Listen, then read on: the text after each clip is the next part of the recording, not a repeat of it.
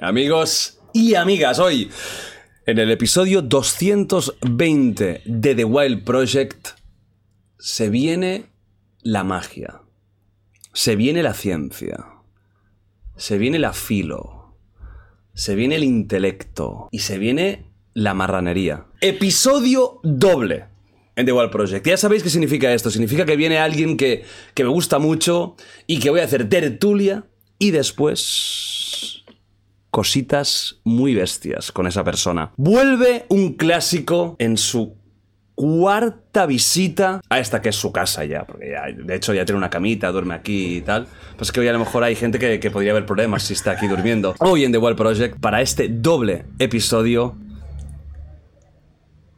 Pues ahora no te presento. Feo. Está el momento ya, pum, No. pagarlo todo. A Enric de Hombre, claro, joder, ya decía yo que que es tu cuarta vez aquí. es mi cuarta vez, estoy muy contento. ¿Sí? ¿Y cuál fue la mejor para ti? La mejor yo creo que va a ser esta. La, esta, la, la- la- la de ahora, ¿no? La de ahora. Ya estamos con universos paralelos y todavía no hemos empezado a hablar. ¿Existe la hora, Javi? Hostia, esa era para después, ¿no? Sí, sí, sí, sí. ¿Cómo está fuerte. Javi de mi No me has corazón? preguntado por Dios todavía. Eh, Tienen que pasar los 30 segundos Claro, de, claro. de Dios, de si estuviera ahora viendo este programa, estaría grabando o cerraría la pantalla de su televisor LED. No, OLED que tiene, Dios va con la tecnología máxima, su pantalla OLED. ¿Crees que disfrutaría de este episodio? ¿Doble? Eh, eh, tenemos dudas, ¿no? Tenemos- A ver qué pasa. A ver qué pasa. ¿Tiene televisor Dios? Esta es la pregunta que yo quiero empezar. Con un ¿no? ojo, ¿no? Y un triángulo. Esos son los Illuminati. Bueno, hoy, mi Javi, de mi corazón, que, que- que hacía tiempo que no venías. Sí. Estás- Se, se hizo largo, ¿eh? Un poco lejos ahora ya. Vamos a, a saludarnos ahí. Ahí está. ¡Pam! Eh, Big Bang. Sí. Eh, la gente no ha pillado la gente. Es una cosa que os explicaremos luego. Va del universo. Bueno, ¿qué vamos a hacer con vosotros? Que tengo a Enric, que fuera de coñas, es la primera vez que, que vienes. Incluso me hubiera gustado tener un día, y lo, haremos, ¿eh? Uno de filosofía, pero qui- quizás centrándonos más en autores, ¿no? O en la historia de la filosofía, la importancia que tiene la filo en sí. Pero, ¿de qué va a ir el doble episodio? Bueno, pues, por una parte, tenemos la tertulia comentando cosas de OnlyFans y de pies. De Nacho, Nacho, ¿todo bien? Castelló, qué grande el Castelló. Yo vine depilado y con. Hostia, ay, qué bueno que para los fetichistas de pie. Es estos son- fácil. Son, Esto mil, es, mil es euros. un clip, ¿eh? es un clip, un millón de visitas. Estos son mil euros. Sí, sí, sí, Acabas sí, de regalar. Soy así mil de euros. generoso. Ojalá viene con el pie sucio, marrano. de lo que le gusta, ¿no? Con, con, Con- proteína ahí, con, Sí, señor. con- con exactamente, con un poco de vis- viscosidad, ¿no? Podríamos decir. Esto son mil euros más, serían dos mil ya. Como más guarro esté el pie, más los marranos estos más, más pagan. Bueno, haremos la tertulia, noticias de- de- del mundo, y luego viene la bomba. Claro, luego viene la sustancia también, como el pie.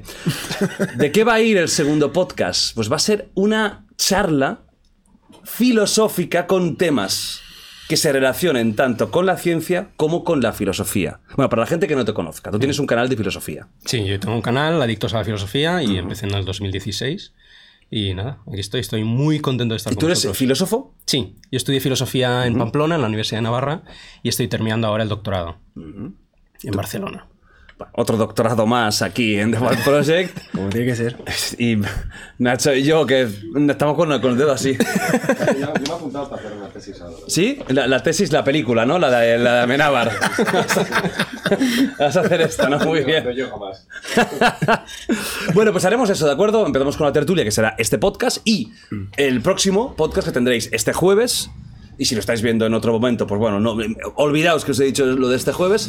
Será una tertulia súper interesante, de verdad. Yo creo que, mm, mm, aunque de- quizás un poco de miedo, ¿no? La temática para algunos, hostia, chapa filosófica, tal. No, de verdad, va a ser muy guapa, los temas están muy bien planteados, muy bien pensados, y todo el mundo va a poder escucharla. Nos vamos a pegar él y yo. Sí, no, no, va- es- Ah, es- Está practicando, está practicando. Vamos a va, que empiece ya, primer round.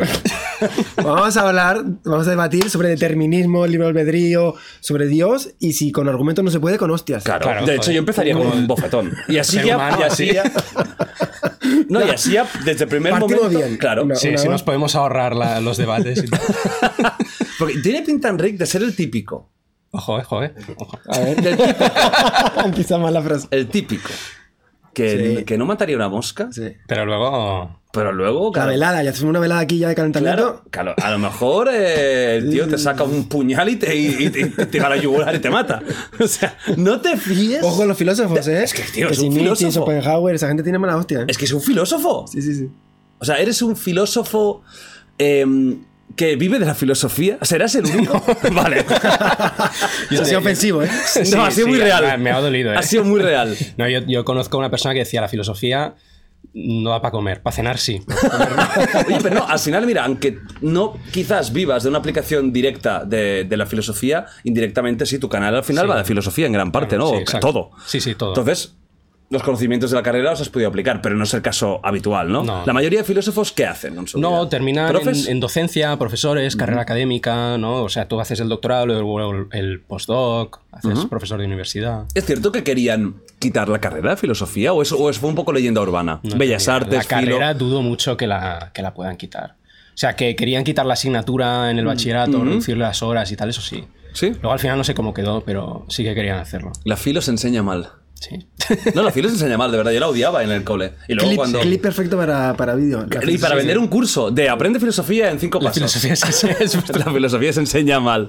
Bueno, pues eso, atentos todos, ¿eh? Primero, tertulita y luego charla científico-filosófica Ojo. con muchos temas guays, ¿eh? Sí. O sea, empezaremos hablando de la noción del tiempo. Bueno, ¿Existe o no existe? Bueno, pues empecemos ya. No, la en gente 10 no va a dormir. O sea, luego, luego la factura del psicólogo la pagas tú. No, una de dos. La gente masivamente suicidándose. Jordi me ha- Wild me ha jodido la vida. No, o no va a dormir, o a lo mejor se quedan clavados en el primer También minuto y medio, ¿eh? Sí, Porque hablemos de determinismo.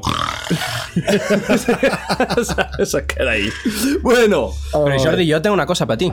A ver. Ah, y además que me las, me las han Te envuelto además, está un poco pachuchillo el papel, pero mis hijas pues lo han... Vale. Sí que, Pero- sí que te iba a decir que es un poco regalo de cumple de 12 años, ¿eh? De tres o cuatro No, años. que no se sí. ponga nervioso gente en el público. es que tenemos un cura en el público, no es broma. No es broma, es que es la verdad. Si, si- si escucháis bromas de niños, es que tengo aquí un cura, no, y no es broma. Pero bueno, yo me enteré de que la gente aquí la primera vez que viene tiene que sobornar un poco al, al patriarca. Sí, se- pues, sí, señor. Sí, señor. a ver qué te parece. A ver. Le tienes que dar la vuelta. Ya, bueno. ah, no, hostia, está muy guapo. ¡Eh! ¡Hostia! Esto no lo he hecho yo, obviamente, ¿vale? Pero me lo ha hecho un, un amigo Hola, mío, a ver. que es el que me hace las ilustraciones siempre en los vídeos. Se llama Jeremías. Está Y muy le dije, guapo. oye, eh, voy a The Wall Project, me tienes que hacer... O sea, que no quiero... que no quiero... No, no Sí, sé. ahí, abre fácil No, aquí. no, no tiene abre Ah, o sea, es... Es a saco. A saco. Yo dije, es para Jordi Wild. Entonces no le han puesto abre fácil. Mira qué guapo. Esa fue buena. Mira qué guapo. Y estás Eh. ahogando a Descartes, por si alguien no lo sabe, porque es un filósofo que a mí me cae muy bien. Te cae muy bien, ¿no? Me cae muy bien. Como Hegel, Adoras. como Hegel, ¿no? Como Hegel. Te gusta mucho la glándula pineal, ¿no? Sí, totalmente. Y sus ideas. Y tiene una sandía, porque Ajá. el tío, por si alguien no lo sabía, se, se de- decidió dedicarse a la filosofía porque soñó que alguien le daba unos melones y él lo interpretó como que era Dios diciéndole que tenía que dedicarse a la Ah, ¿es, filosofía. es- ¿esa historia es real? Tal cual. Bueno, ya desde que ya empezamos así. Sí, una- o sea, un filósofo que su primera frase de hola, ¿por qué quieres ser filósofo? Soñé con sandías y con melones. o sea, no sé hasta qué punto eh, vamos a tomar en serio lo que Empezó diga, ¿no? fuerte, Enrique. Empezó, ¿eh? Eh, sí, Empezó ya, ya, ya ha soltado la primera. Eh, muy guapo, ¿eh? Muchas gracias a, a Jere García Art. O sea, no tenía ni idea, qué chulo, tío. O sea, mola mucho, mola. Mira, con el, con el lobito. Pobre Descartes. En paz descanse doblemente, porque está muy muerto, pobre tico. Murió el año pasado. Pues de una neumonía. Bueno, muchas gracias. Has empezado muy bien, ¿eh? Hombre, gracias. Te acabas de ganar dos uh, Wild A Projects partir más. de ahora ya, para abajo. Ah, sí. Ahora empieza el declive. Pues bueno, hablando de declive, Vamos allá. comenzamos con la primera. A ver, Ya, das miedo ya. No, la primera es muy, la primera es muy bonita. No, es muy bueno, es una mierda. Pero es bonita en el sentido de que no os va a poner en ningún problema. Ajá. Comenzamos bien. Eh, hay un filósofo, siempre hay problemas para él. Cualquier cosa que digas la puede volver problemática. No, comenzamos con una muy, muy suavecita, ¿vale? Es, es- ¿Os habéis enterado que Nueva York está sumida en una nube tóxica? No. Vale, voy a poner una imagen. No, tú, claro. ¿Qué tipo de Yo vivo en una burbuja, ya te lo he dicho Sí, antes. Yo no de me entero de nada. O sea, Vale. yo me enteré que Pablo Casado había, mm, se había salido de la política como dos semanas después de Vale. que lo hiciera. O A sea, ver, Henry, Imagínate. de, de 0 a 10, tú del mundo, ¿cuánto sabes? Que no sea filosofía. Eh, que existe y que, Que eso lo, lo podríamos debatir, ¿no? puede Pero debatir. del mundo de las ideas sabe mucho. Sí, sí, sí, pero de las ideas que nadie sabe, claro. O sea, ¿sabes, sabes, sabes qué es Nueva York? Creo que sí, que es, es un pueblo que está... Bueno, esto podría ser Murcia, ¿eh? Es- Mete una imagen también. Sí, claro, lo, lo- lo malo, eh, si- podríamos saber si es Murcia si tuviera audio. Para saber Claro. si no entendemos nada, es que es Murcia. Eso ha sido feo. Y sí, no, nunca. O si hay, Eso para los o- más guapos de o España. si hay agua, ¿no? También. O sea, exacto. Bueno, eso es Nueva York. A día de hoy. Bueno, yo no sé si a día de hoy ya en la grabación del podcast sigue así, pero ha estado durante varios días en un estado absolutamente surrealista. Toda la ciudad naranja y con unos, eh, con unos niveles de contaminación tan altos que han hecho que incluso supere las ciudades chinas. Joder. Y esto ha sido porque en Canadá han habido unos incendios muy importantes y el viento ha traído toda esta humareda tóxica. De hecho, la gente tiene que ir con mascarillas, no por el COVID, sino, bueno, aquí tenemos aquí siempre. Aquí la gente valiente. Aquí la gente valiente. Los negacionistas. Los de la nube negacionistas de la nube tóxica, no de los no es. Claro, decían que eh, se levantaban con picor en los ojos, en la garganta. Bueno, se llama alergia, amigos, no pasa nada. A mí también me sucede. Y no es. No se cree que vaya a dar muchos problemas a largo plazo, pero sí que tiene que ser curioso ver una ciudad como Nueva York cubierta de, de- de eso, de durante días de pues una nube naranja. ¿Habéis estado en Nueva York? No, nunca. yo. Yo sí, yo sí, yo sí, yo sí. Y te- es- eh, ¿Tú eres de los pro? Porque yo conozco dos tipos de personas, súper pro Nueva York o que está sobrevaloradísima. ¿Por dónde tiras tú? Eh, yo soy más de Murcia que de Nueva York. Y es una gran frase esta. Sí, pero además, si no hablas inglés entenderás lo mismo en un sitio y en otro. O sea que- No, bueno, yo no soy mucho de ciudad grande. Vale. Entonces, pues, por eso me mudo a Ciudad de México, porque me gustan las ciudades manejables, chiquitas. sí, claro, de 140 millones de habitantes, está bien. ¿Cuántos tiene Ciudad de México? Pues depende cómo 26? cuentes, pero sí, sí, sí. Si vas de uno en uno, ¿no? ¿Qué, qué es un habitante? Ah, exacto. ¿Un habitante es el que habita o el que... o... ¿El que o- existe o el- real? Claro. Contamos los habitantes personas, pero también como sustancia, como esencia. Claro, Bueno, ¿Ciudad de México existe? No, me, me parece una ciudad que muy interesante, pero de esas ciudades que a mí me abruma. Yo soy más de naturaleza, de campo, de y ya, ya vemos, ¿no? Lo que pasa en las ciudades grandes. ¿Qué risa? Me dijiste que la ciudad está como muy tóxica. Imaginé la ciudad llena de ex, ¿sabes? Como... Así Vale. que escribiendo... tus- Buscar las diferencias. ¿Cuál que tiene de ex? Qué rápido Nacho, ¿eh? No, bueno, Nacho, lo he hecho yo. ¿Ah, sí? No, o sea, Javi, que. Esto no, está no me preparadísimo, infravalores, no me está infravalores, que tengo un ordenador delante, soy capaz de hacer todo, ¿eh? Poner hasta una ex aquí, ¿eh? o sea, ¿quieres que la nube más tóxica que podría existir es una nube de ex? Volando, ¿te imaginas? Eso sería- Que no se puede evitar, el viento. Y de Canadá todas, además. Y, hostia, todas de. Claro, cuidado con Canadá, ¿eh? Sí, sí, sí, sí. ¿Te gusta Canadá? Más que No he estas- estado, no he Ah, estado, no he estado. Es verdad que, que Estados Unidos, en general como país, eh, eh, tiene mucho contraste. Es un país que cuando lo visito me quedo como un poco... Bueno, mm, no creo que no va a sorprender a nadie cuando digo que amo América Latina y, y se- la percepción de visita, por ejemplo, de México, de Perú, de, de Argentina es muy diferente a cuando visito a Estados Unidos. Que se, no sé, un ambiente yo siento más impersonal. ¿Sí? Un sentimiento, una sensación. ¿Has estado en- muchos sitios de Estados Unidos? ¿O He solo estado en Nueva Los York? Ángeles, en Miami y en Nueva York. Hombre, Miami es muy latino. Miami, Miami eh, al final es como estar en La Habana. Sí, O sea, no hay mucha diferencia. Eso es Murcia. sí, Eso sí, Miami. el Hostia, Miami podría ser el Murcia de Estados Eh, Unidos. ojo, eh. Buen Ojo. clima, eh, multicultural. Murciami. Murcia. Murcia. Nada más, fíjate que esto podría ser perfectamente la costa de Miami. Eh, Te digo yo. Ahí pones un yate con Bad Bunny. Exacto, ya lo, tienes, y ya lo tienes. Venga, edita, edita eso. Pon un, pon un yate ahí. no, no llego hasta aquí, ¿eh? No llego hasta aquí. Em, ¿Los Ángeles te gustó? Es que- es que- O- porque a mí sí que me gusta mucho Los Ángeles. Me parece una ciudad que tiene mucha magia. Ahí no veo lo que dices tú de impersonal. Creo que Los Ángeles tiene algo especial. No sé si es por también porque la- la hemos vivido tanto y películas y tal. Que sí que me parece una ciudad con mucho arte. Una zona de, de- incluso de rock y tal. y Me gustó mucho. ¿No te, por ejemplo, la zona de, de Walk of Fame, ¿no te parece un poco Ah, cutre? eso- así no, como- eso, eso, es- eso- eso está sobrevaloradísimo. La- la- que es- bueno, es una calle. ¿Tú has estado en Los No, Ángeles? no, no, para nada. ¿Estados Unidos Yo- has estado en.? Yo es que de mi casa no suelo salir mucho. O sea, me ha costado venir aquí. Fuera de con la mente. Hasta- cu- cu- ¿En cuántos países has estado? ¿Países? Sí. Eh, España es uno. Cataluña es otra. Cataluña es Claro, otra. claro, claro, claro. Como catalán, cuando vas a España es ir a pai- pa- Claro, país claro, vecino, joder. ¿vale? No, yo estaba en Londres, pero de pequeño. Como país. Como país. Per- Perdón, en Inglaterra. En Inglaterra. Sí, y ya está. No, bueno, fui. Estuve de visita. ¿Dónde? Bueno, Lubaina, ¿dónde está? ¿Dónde está ¿cuántas Lubaina? veces salió Kant de su ciudad? Cero. Ya, Claro, y por eso, por eso tu, o sea, tu, tu mentalidad es ser el Kant de nuestra es generación. mi- es mi referente. Muy Kant. sí. O sea, es tu referente vi- vital también. Sí, sí, totalmente. Vale, bueno, vas a acabar bien. Sí, sí, o sea, va- va, la historia va a ser bonita. Sí, el tipo era un pueblo, ¿no? Conis, pero... Sí, sí, no salía de ahí nunca. Y tú no sales de, de Barcelona. De- sí, no. Bueno, Está bien. Está bien. ¿Te han apuñalado ya alguna? No, todavía. ¿Cuántas? ¿Tres? Bueno, porque en Barcelona lo tienes todo ahora, ya no tienes que salir, o sea, No, tienes ahí para todo el la- mundo la en un- emoción, la en. Claro, en la, la emoción. Oye, ¿cuántas veces nos han cancelado ya? No, cero aún, aún ¿Cero? cero. No, Oye, porque está flojo- Murcia... está flojo este- Mur- Nada, tranqui, que ahora viene ya. Que esta era como introductoria para que Enrique nos asustara. Y ahora ya está, y ahora ya empezamos con, con esto. Has estado en, en, en Ljubljana. Ljubljana es Eslovenia, ¿no? Lu- Lobaina. Ah, no, lo vaina. Lo, Eso vaina, la, la vaina, La la vaina vaina. dura. Se lo he inventado. Sí, yo, yo La vaina loca. Sí. Lo, lo vaina, que es cuando no sabes qué decir, dices lo vaina. Exacto, Vale. Fantástico. Bueno, ¿Qué dijiste lo vaina?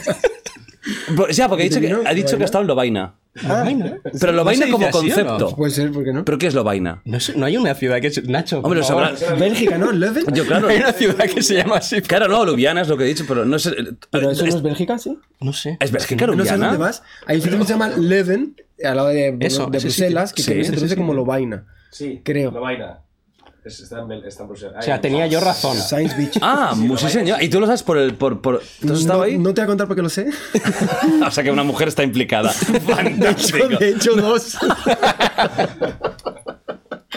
O sea que tuviste una relación cuántica, ¿no? Que era por probabilidades. No puedo contarlo, no puedo contarlo. Vale. Algún día lo contaré aquí.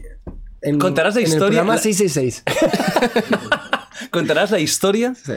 de y es más heavy de que te puedes imaginar. Sí. De por qué eh, conozco lo vaina, he estado allí varias veces. Y es más, fuerte más fuerte que puedes imaginar nunca. ¿Sabes qué es la, la, la- Nada de extraterrestres, ¿eh? No era pensar. que Lovaina nunca había estado tan referenciada en ningún sitio? o sea, creo que es la ciudad que menos ha hablado de la Les voy historia a tener y, que y pedir hoy que, que me paguen. que te paguen, yo qué sé, Ah, que, joder, por o que te inviten, que te inviten a una promoción. Sí, ¿Y pero por qué tú tú estuviste fue a la universidad allí. sí, sí. Ah, fue por la universidad que fuiste. Sí, pero de visita solo. o sea. Vale. Bueno, eso es que has estado en Bélgica, en. Inglaterra y eh, España-Cataluña. Sí. Bueno. Bueno, aún te quedan años para ir a Francia, por ejemplo. A Por Perpiñá, la zona ya, pero Queda un poco lejos eh, de mi zona. de tu zona de confort, que es el salón. Perpiñán. bueno, vamos. Bueno, tú querías tralla, ¿no? Sí. Tú has venido aquí a la tralla. Sí, con un filósofo que, que va a querer. Semana pasada hablamos de una noticia que saltó, que es espectacular. Suecia, gran país también. Gente maravillosa, guapísima y que habla bien. Eh, pues, ¿Sabes dónde está? No, ¿Dónde queda? pues mira, es Lovaina para arriba. Lo- Lovaina para arriba a la izquierda.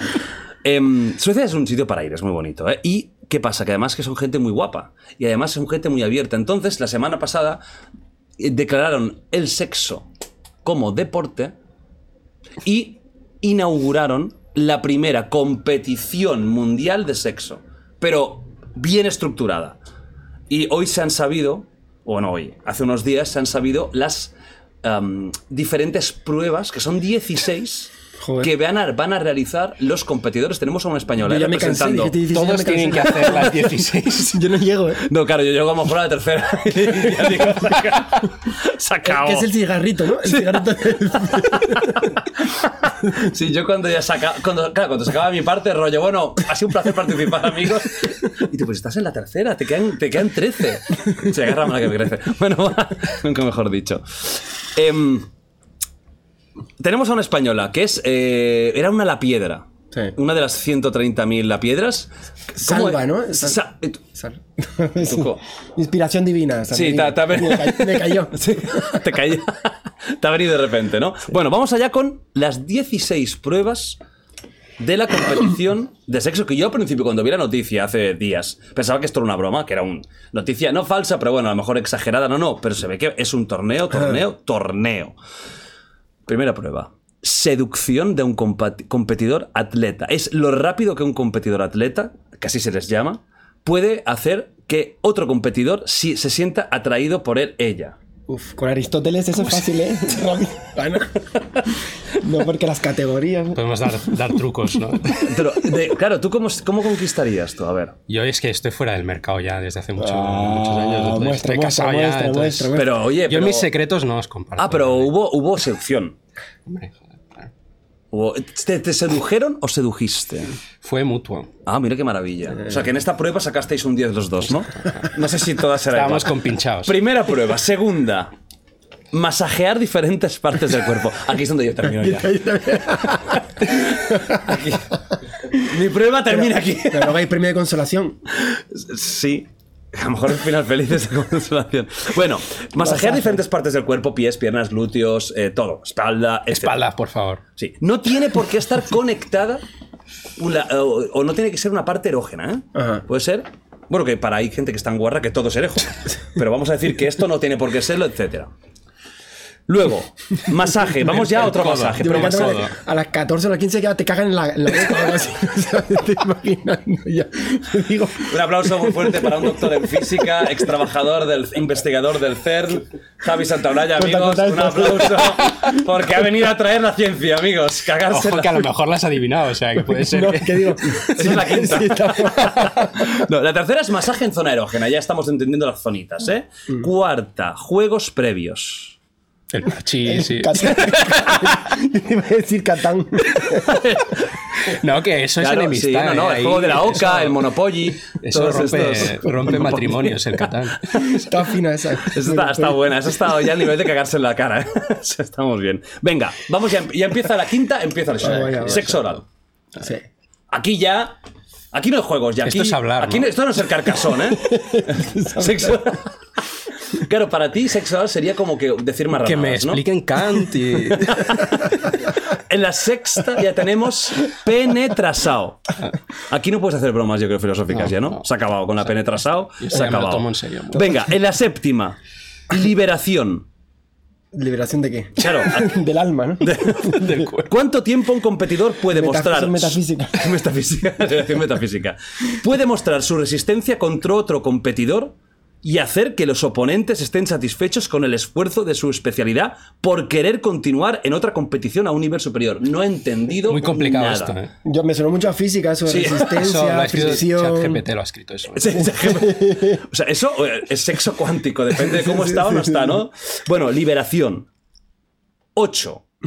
Joder, que todavía... Cuando, cuando Apariencia- llega la caca. Que hay seis todavía, seis más.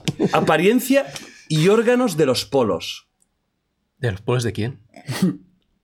Un competidor será juzgado y puntuado por su apariencia y la apariencia de sus órganos sexuales. Yo no sé quién ha, quién ha, ha traducido la noticia, pero con los polos, Los polos. se ha quedado maravilloso. Bueno, ¿qué, qué tal está físicamente? Por dos polos. De todas formas, he de decir, y esto lo vas a buscar y lo vas a encontrar y lo vas a poner, que fui a Alemania hace poco a visitar la ESA, la Agencia Espacial Europea. Y en no, el a visitar esa. esa otra. Esa otra. Eh, y en el hotel, eh, previo a ir a la ESA, me puse a curiosear por la noche en con Mal. mando a distancia el canal. y llegué a un programa que, que consistía, esto es fantástico el programa, eh, una mujer y cinco hombres, pero los hombres están con una con una cortina, una, bueno, me- eh, una vitrina, ¿no? Y Vitrina. expuestos en una vi- vitrina, pero cubiertos. Y eh, iba poco a poco subiendo la vitrina, eh, iban mostrando cuerpos totalmente desnudos. Entonces, ah, pero totalmente. Sí, y era como un programa, como La Voz, que eliges a quién, pero, La voz. pero viendo partes. Entonces ya un momento que, que se, se les da La cara no se les ve. al final, el que gana. Entonces se ve, por ejemplo, el pito. Entonces la tipa va así viendo pitos así. No. Sí, sí, televisión pública alemana, puedes buscar. Ah, pero eso es Televisión pública alemana. pública, televisión pública. no me lo puedo creer, sí. Sí, sí, sí, ¿Cómo se sí. llama este programa? Nada, es para un amigo. Es adictivo, es adictivo. Claro, claro, imagínate que luego te sale el La calamar. van opinando, claro, van Claro, opinando. Luego exacto. Tú se, estás, guau, vaya cuerpazo, de repente, pum, y dices, wow. Sí, sí, luego se cambia, eh, son cinco chicas y el chico va mirando, tal. Y luego el, el que elige se desnuda también y se ven, se llama Eva. Venga, va, Es y como- como, es como el programa de como presentador Adán y también Eva. después. Sí, sí. Ah, o sea, es Adán y Eva Ajá, ajá, ajá. ya no saben qué inventar, ¿eh? Eh, bueno, ahí va. O sea, realmente. Y tú disfrutaste por eso. Y, y eso que era en alemán, porque entiendo que no importa mucho lo que dijeran, ¿no? Sí, sí, sí. Claro, tampoco no. que no- Interpretando lo que decían. Claro, cuando, oh, cuando miraba decía. Ahí era fácil de interpretar, ¿no? Bueno, vamos que, a ir. que- que a los My guiris les gustan estas cosas, quiero decir. No, y a nosotros Bueno, no. los polos. Y a todos, yo creo. A ver, a mí, a mí me, me aburriría, un programa, sinceramente lo digo, ¿eh? Una vez ya pasada la gracia. ¿Os acordáis de ese programa? No me acuerdo cómo se llamaba. No, ¿no era algo de Adán y Eva también? Que eran los que iban a la isla desnudos y tenían una cita, o bueno, o varios días de citas, ¿os acordáis? ¿sabes? Que, hostia, Enric, tío, me gustaría saber cómo es tu Ha día a día. ha colado, ¿no? Enric, ¿cómo es tu día a día? Yo me levanto. Venga, bueno, em- hemos empezado con un clásico. Está ¿eh? bien, ¿no? Está bien. Te digo una cosa, tampoco lo tenía tan Está claro, ¿eh? O sea, no lo tenía tan claro que se levantara. Bueno, primero me despierto, luego me levanto. Mm. ¿eh? Tampoco lo tenía tan claro, ¿eh? Contemplo la existencia Ah, y bueno, tal, y me qué tomo bueno. un café y ya se me pasa. La tontería. Eh, exacto. Y se va a dormir. Y me vuelvo a dormir un rato más. Bien, bien, bien, Ahí bien. rompiendo mitos sobre los filósofos. Vale. O sea, que tú, digamos que tu día a día. Me ducho después de comer, cosas así. Vale. A mí me encanta porque de pequeño me decían, no, eres este era un pensador. Yo, pens- yo o sea, es- ¿qué profesión es pensador? Pen- pensar. Bueno, ninguno, por eso no, no ganan, Claro, no ganan dinero con esto, claro. O sea, que eso es, es una pena, no, en serio. Me, me da mucha pena que las, las carreras de este tipo estén tan jodidas y la gente tenga tan poca salida. Hmm. Porque es una realidad. Hay muy poca salida. Muy poquita. O eres profe o, o divulgador, pero. Sí, o, o te metes en, por otra área o haces un máster especializador y te haces otra, otra Complicado, cosa. complicado. Pero ojo que yo creo que cada vez van a tener más impacto, sobre todo con el tema de la inteligencia artificial. En el segundo podcast hablaremos ¿eh? de las implicaciones filosóficas. Sí, sí, y- mucha broma con los filósofos, sí. pero ojo. eh. Sí, uy, y los límites de la ciencia a nivel ético, pero igualmente, claro, como vivir de ello. Bueno, si al final tiene un impacto en la vida, va a tener un valor. Y si tiene un valor, tiene un coste. ¿Cómo molaría que los filósofos volvieran a estar reivindicados como profesión? Que Se buscan filósofos. Sí, sí, sí, sí. sí. En la ¿De lista qué te ríes? ¿Cómo se nota Joder, Javi, el puto tío. físico, eh, tío? O sea, que siempre están informáticos, matemáticos, Claro. físicos y de filósofos. La, la facultad de filosofía eh, a reventar. peleándose. ahí. Peleándose. Que no, que yo. Bueno, acabamos con esto rápido. Ya voy a hacer si no, no terminamos nunca. Desempeño artístico de pose, ya sabéis, ¿no? Pues a ver cómo lo hacen. Creatividad en el cambio de pose. Resistencia y número de orgasmos durante un tiempo específico. Claro, a ver, las tíos lo tenemos complicado esto. O sea, hay un momento que ya, no, ya veremos qué pasa. Habla por ti. No. Ahí está, sí señor, aquí tenemos al punto orgasmos. Ejecución artística de diferente- diferentes parejas competidoras y alternancia de poses. Supongo que aquí es li- libertad absoluta. ¿Qué ha pasado? ¿Qué ha Ah, pasado? Elevar la presión arterial y el ritmo cardíaco a través de las acciones de un compañero. Que, va- que van La a ir última es muerte. Muerte. Claro, y hay un momento que llega a, a 200 pulsaciones, se murió, 10, has ganado el premio. El Kama Sutra más hermoso y complicado, que serán posturas muy locas. Y la penetrasao más artística según jurado y público. Va a haber un- una votación y van a decir, bueno, esta ha sido la más artística, una que se mete la, el- la- la pierna por tal y bueno. Y la última, la pareja que ha estado más involucrada en general durante la competición. Así como la más artística tendrán también como un premio del jurado. No ¿Y sé el, cómo- el amor? El amor no. Aquí no va de amor, esto es de sexo. Esto es una competición deportiva de sexo. Yo soy un Bueno, clásico, yo soy un romántico. un romanticón. Claro, tú no podrías participar aquí. Porque tú la primera dirías, oye, ¿y la prueba del Tampoco amor es plan dónde de está? abusar, ¿no, Javi? Claro. Tú imagínate que llegas y dices, ¿y la prueba del amor dónde está? Aquí veo mucho, mucho Kama Sutra, ¿dónde está el amor? El poema, Claro. el acercamiento. ¿El, am- el amor existe? ¿O solo son reacciones No, no, químicas? ¿O solo son, Hombre. o so- es una serie de reacciones que nuestro organismo provoca? ¿O estamos programados para continuar con la especie? ¿Es esto el amor? Filósofo. Se convierte en Lady Gaga ahora, vale, vale. Bueno, va, seguimos. Luego, no, ese tema del amor lo hablaremos. Sí, Me parece brutal, es ¿eh? Me parece un tema muy interesante. Por aquí, desde el biologismo a la Él parte. te habla del amor y yo del desamor. Así. Uy. No, pero, no, hombre, ¿de desamor? No se puede. La de la vida dura, Jordi. La- Así es la puta vida, amigos. Capítulo 3. Qué Bob Dylan. ¿sabes quién es? Sí, sí, sí. Es un tío que. No Hace, gi- hace gimnasia y tal, no, no. es fitness. Bueno, el cantante Bob Dylan Sí, sí, sí. prohíbe el uso de móviles en sus conciertos. Mira, pues el me músico parece que está de gira por España actualmente obliga a que los asistentes guarden sus dispositivos móviles en fundas precintadas con cierres electrónicos para impedir que se puedan sacar fotos y vídeos durante sus conciertos. Ah. Javi, ¿qué te parece esto? ¿Te parece bien para Lo de la detener funda. lo de la funda electrónica? ¿Te gusta? Es una buena idea. que, que se guarden en fundas electrónicas. Tú vas a algún a conciertos de vez en cuando. Sí. Te gusta mucho el bailecito, el reggaetón. Tú sabes que te, te reggaetón, Sí, tú Bueno, no se puede ser perfecto. No, pero tú vas ahí. Yo voy. Y cuando estás en un concierto y ves que el 80% está con los brazos levantados con un móvil, ¿te parece que es hasta bonito porque es el avance tecnológico o te agobia? A mí no me agobia, obviamente, porque no estoy encima del escenario. Entiendo que para un artista, y en muchos ámbitos, esto es algo bastante común, en un teatro y demás, no se permite que esté sacando fotos. Y bueno, pues yo creo que el artista tiene dominio o tiene ley sobre su espacio. Y creo mucho en, en el- la personalidad artística y creo mucho en la valoración del arte. Y si él considera que es una falta de respeto, en Wimbledon no puedes aplaudir a mitad de un, de un punto. En una ópera está de muy mala educación aplaudir entre actos o en un concierto. Pues bueno, el- yo creo mucho en el propio sentido del arte del propio artista. Y si él cree que es una falta de respeto, pues chapó. no te esperaba. No, sí, como- me ha gustado mucho el chapó final, como fin, punto. Claro. Eh, Tú vas a. con- Bueno, que, es que vaya pregunta. ¿Ha sido algún acto donde haya ¿Algún más de acto? 100 personas? Sí, sí, sí. Vale. Sí. ¿Ha sido algún acto festivo alguna vez? Fest- fi- define festivo. Eh, Sí, cuyo sí, finalidad es lúdica. sí, sí, sí. Vale. ¿Has estado en algún concierto? Porque ya te digo, has estado. ¿Qué te parece esto? Que, que se Te está muy prohíba... ofendido, ¿eh? Te No, ya, pues, Escupiste en la no, cara. espera. ¿y cu- cuál, cuál ha sido el concierto, conciertos que has estado? Eh, Obesas, ¿conoces el grupo Obesas? Ah, Obesas, sí, Obesas, aquí en Cataluña. Obesas, Manel, a mí me gusta O mucho. sea, ¿te gusta estos mucho el indie catalán? Sí. Vale. Bueno, pues ahí hay mucho ambiente y tal. ¿Qué te parece si estás en un concierto y como pasa muchas veces, todo el mundo está con el móvil y mirando el concierto casi desde la pantalla y no, des- y no, y no con los propios ojos, ¿no? O, bueno, Ya. o fijándose en el escenario. ¿Te gusta o no? A mí no me molesta como a Javier. Es verdad que yo no lo haría, ¿no? O sea, estar mirando todo el rato el concierto, como dices tú, desde el móvil y no mm, desde los ojos, ¿no? Me parece una tontería. Pero no sé.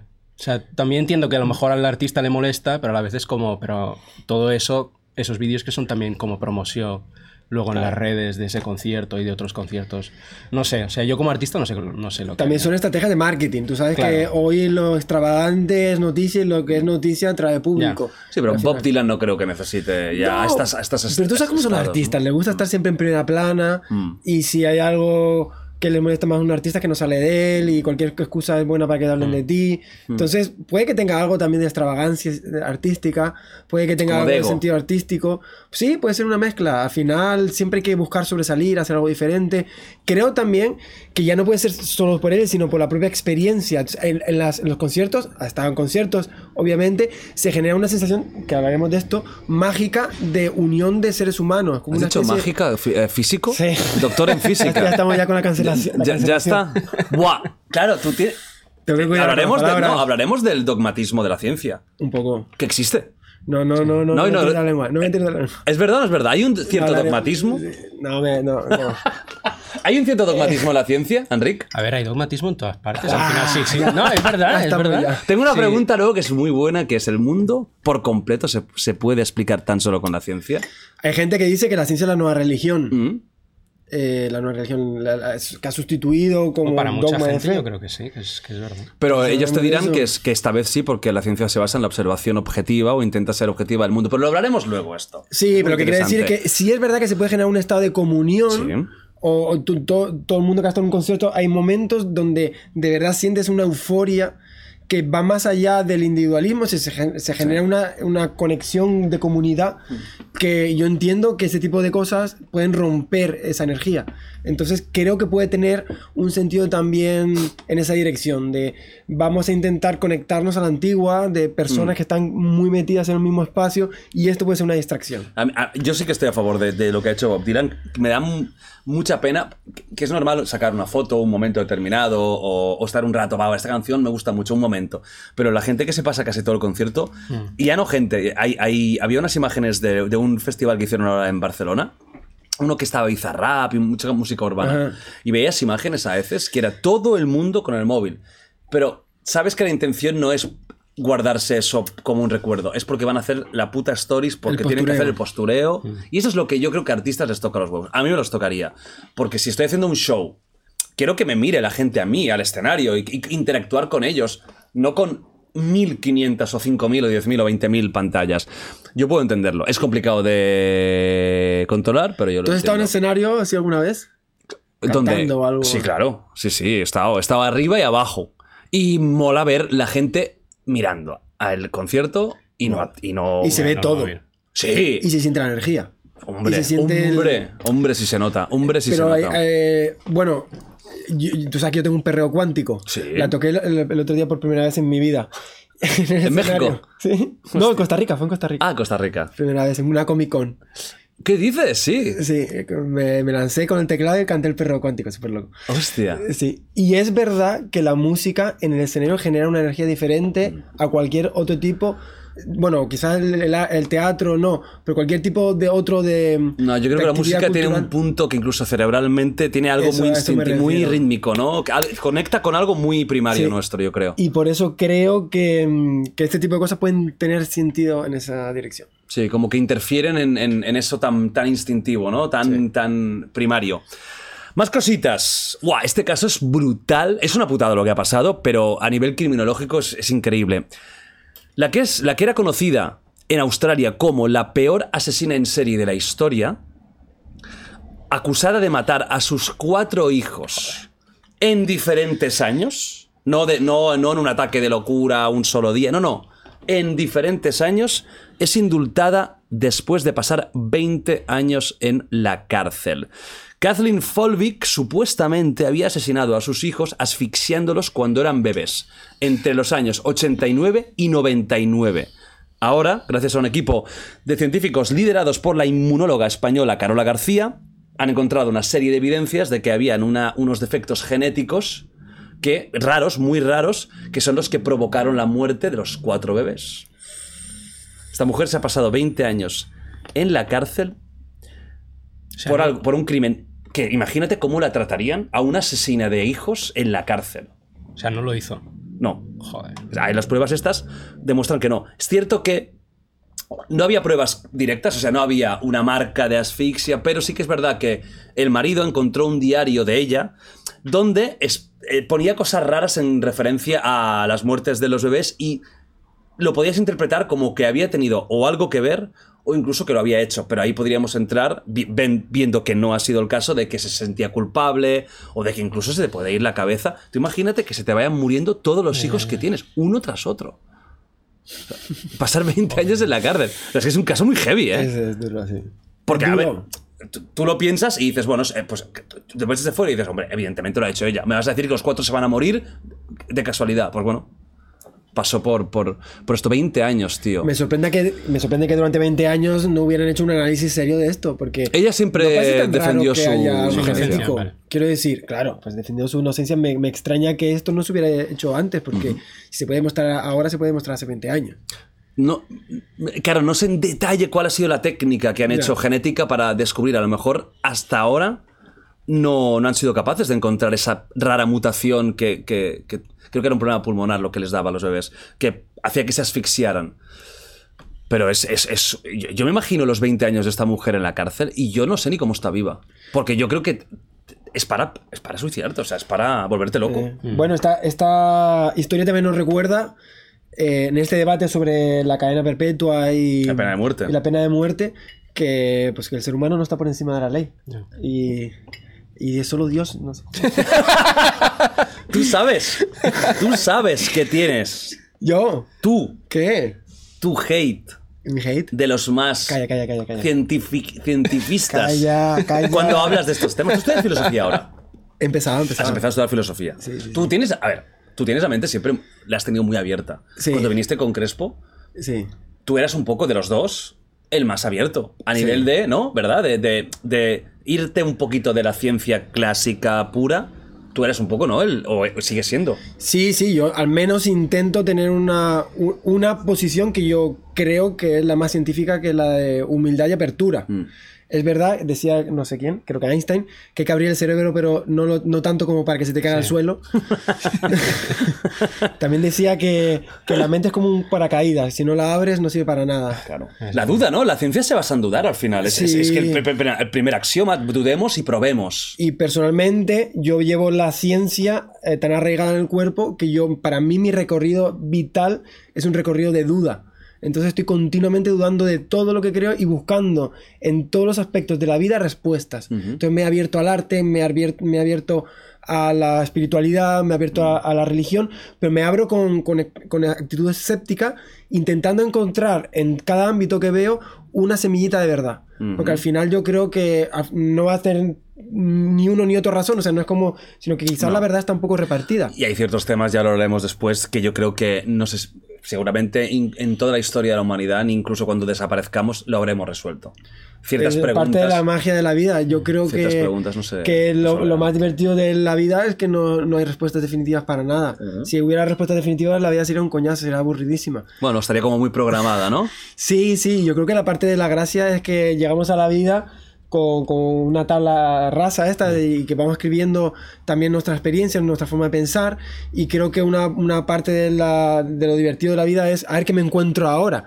Y ese a ver qué me encuentro ahora, muy en parte, es una a ver qué me encuentro con mis propias formas de entender la vida, mi propia mentalidad y el hecho de que no haya cosas escritas ahí a fuego en el mundo hace que nuestra experiencia vital sea, yo creo que más interesante y más divertida. Interesante, si divertida, depende. Ah, Para esta mujer no ha sido divertida. Me encanta que. no, pero Lord ¿Neta? Byron decía una cosa que me encantaba. Que Lord Byron. Uh, uy, nos estamos metiendo ya con la poesía. estamos haciendo la transición La, a- la poesía gótica, aunque ¿qué es lo próximo? Alan, Alan Poe Sí. también. Lo- lo- bueno, de Eso hecho, no es- de eso no hecho, es muy- sí, de, de eso no es Poe muy de tengo ciencia, cosas muy ¿eh? interesantes.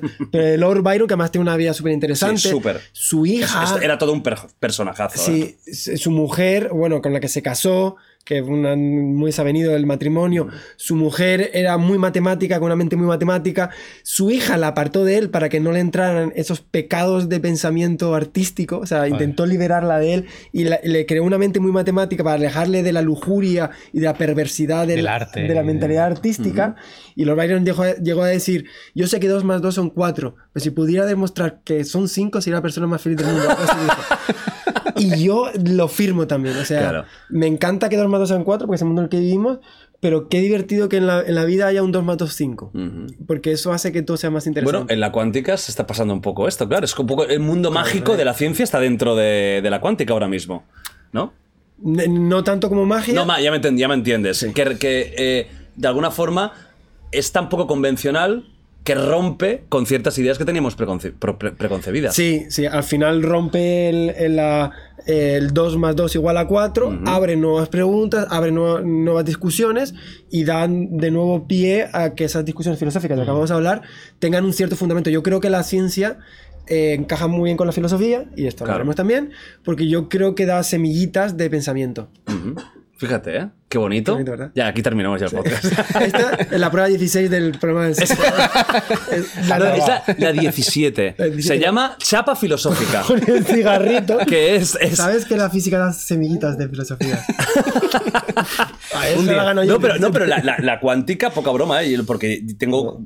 Creo que, de hecho, no sé si empe- tal y como lo había estructurado, empezaremos casi por la cuántica cuando hagamos el otro podcast. Estará muy interesante porque eh, em, es como. y- hay una parte de la física y de la ciencia que es eso, ¿no? Es muy lineal. Causa-efecto, causa-efecto, causa-efecto. Con la cuántica se pierde mucho la causalidad. Y entramos en un terreno que es de la, de la probabilidad. Y eso lo cambia todo. Es como el, el- hasta qué punto el mundo es caos. Lo hablaremos, pues muy interesante. Y desde el punto de la filosofía, desde Sí, luego, sí, ¿no?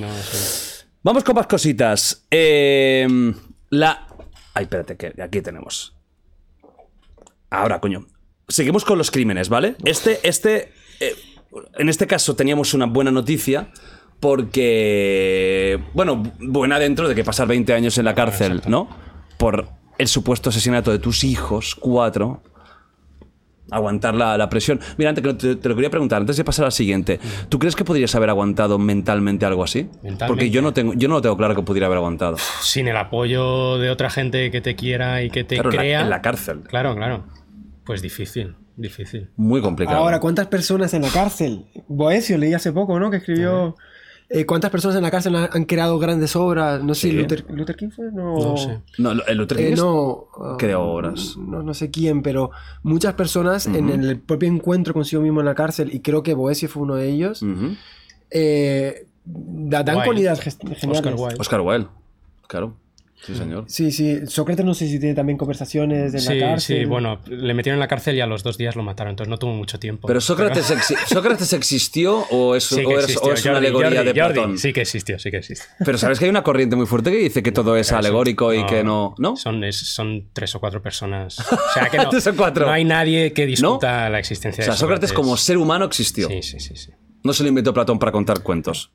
Pero lo que quería decir es que sí, la cárcel es un lugar horrible. No, pero claro, la cárcel una cosa es ir a la cárcel, por, como Oscar Wilde, Sí. que, que, bueno, y otra es que tú con te... menas, ¿no? que- que- Exacto. Y otra que te, que, que te metan en, en la chufla, que, que todos tus compañeros crean que has matado a tus cuatro bebés. ya. Sí, no voy a remontizar la Claro, cárcel. eso es una cárcel que es un infierno, No, claro, porque te van a masacrar desde el minuto uno. De hecho, yo pediría hasta estar como en una celda de aislamiento. Tú imagínate cómo, cómo No, te van a tratar. o sea, te- se te tiene que venir la duda de, ostras, y sí, en realidad sí que lo hice. O sea, y sí, en Que quizás en lo los hice. diarios, por eso, o no los cuide bien y por eso se me mueren. Es que la de cosas.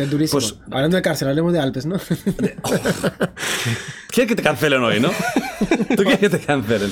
No, bueno, no, pero que no pinta decir, bien el por, tema, ¿no? por dar un, un poquito más de recorrido a la respuesta, Sí. no quiero romantizar la cárcel, obviamente, obviamente que, tenemos una- que es una experiencia hiper mega extrema, pero hay muchos ejemplos de vida. Pero depende, no, no todas las cárceles, o sea, no Sí, todas sí, las no- experiencias de la cárcel son igual. No, no, no. Que no es lo mismo ir por no. un delito fiscal, Sí, que sí, esperemos que no. Un beso para Hacienda, os quiero tanto que me casaría con vosotros. Siempre con mi corazón y Hacienda española. No como otros que se van a México, loco. Porque Andorra, ese México es el nuevo Andorra. ¿Te imaginas? Oye, ¿cómo está? Fuera, fuera de coñas, Fuera ¿cómo está el tema de impuestos en México? Pregunta real. Que además te voy a decir algo que. De nuevo, clip. Ah, cancélenme. no, te voy a decir algo también muy interesante. Eh, Canarias, que es donde yo Sí, resido, hostia, hay- tiene un régimen fiscal muy interesante. Muy interesante. Entonces, mucho vete a Andorra, mucho vete a Andorra, mucho vete a Andorra, pero ¿en las canteras qué? ¿Eh? ¿Cómo se viven las canteras? Ah, Eh, o vale. meloneras, Eh. eh, o por No, amadores. yo si me voy a México no tiene nada que ver con cuestiones fiscales. No, no, pero te pregunto, es- ¿cómo, está el nivel ahí? ¿Es, es parecido a España? ¿Son imposiciones Eh, la, altas? situa- la situación española es dura, ¿eh? Y he puesto a se lo he contado a un mexicano y se ha quedado como, wow, se no imaginaba. Ah, o sea, es- es- ahí es Creo menos. que el, el tramo máximo allí son 30%. Creo que en España está cerca del 50%, ¿no? Sí. Que, que estamos nosotros. Incluso más, yo creo. que ¿Puede ser que supere el 50 en el tramo más, más, más alto? Y eso lo- los directos, pero luego están los indirectos, no sé qué. da, da, da. Sí, claro, todo. Pero en definitiva, eh, creo que en México no es tan agresiva. No es tan dura. Sí, lo poco que he podido preguntar. La verdad es que no es una cuestión que yo... mm, De, de hecho, yo no miro más mi cuenta bancaria más que una vez al año, o sea, literal. No, no, O sea, y es te conozco que- y sé que es así. Que no es una cuestión que me preocupa. Creo que cuando uno hace bien las cosas, el dinero le llega y el dinero yo lo que quiero. Yo te vi un clip que me encantó, tío, porque yo pienso exactamente igual. Yo quiero morir con cero euros en la cuenta. Si eh, llego a morir con más dinero, es que no he hecho bien los cálculos. Hostia. Pero si, Sí, por no ejemplo, creo en la eh, herencia, tienes no 80 creo. años y 4.000 millones, ¿qué vas a hacer? Ese, año va a ser una locura, ¿no?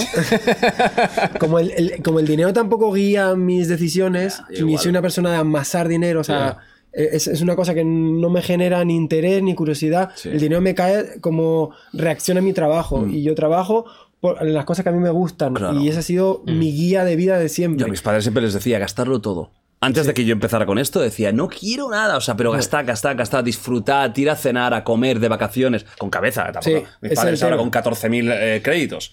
Pero disfrutad de la vida. Yo, claro, yo ahora ahorro precisamente por si ocurre algo Claro. o para cosas del futuro, pero según vaya pasando la vida, pues yo, yo lo que quiero es gastar lo que gano, porque para mí no tiene sentido un número en el banco. Al final, el dinero es pausarlo, es que no Sí. está para nada más. es Y el para tema de la usarlo. herencia tampoco, eso de quiero dejar un, un gran legado para el futuro, que se busque en la vida, ¿no?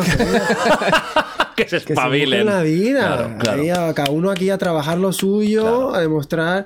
Y, y es personalmente lo que hicieron mis padres conmigo, que, eh, y yo que he valorado más el trabajo gracias a que, obviamente, desde los 17 que yo trabajo. A mí nunca nadie me ha, me ha puesto nada. Claro. Y eso me hace valorar, creo que en mi desarrollo personal Seguro. y a la hora de valorar las cosas de la vida, creo que el hecho de haberme trabajado todo lo- mío me ha, me ha posicionado los valores también en un lugar que yo creo que son adecuados. Mm. Entonces, por eso no creo en la herencia, no por eh, no sea un mecanismo interesante, sino porque creo que los que vienen detrás van a tener que currárselo. A ti te pasa esto y a Enric tampoco no quiere amasar porque con filosofía no lo vas a hacer. O sea, nen, tranquilo, no te preocupes, claro, que el problema no. no Yo eso ya no me lo tengo ni que plantear, o sea, no. Y para Hacienda, no revisen las cuentas de Enrique. por No, favor. ¿Te imaginas? Que- es que, tío, podría ser que nos está pegando la, la, la- mentira es la- y el tío tiene una puta perfecta- herencia de como 12 millones de euros. Sí. Y claro, dijo, Esto, ah, bueno, Nacho, pues. córtalo esto luego.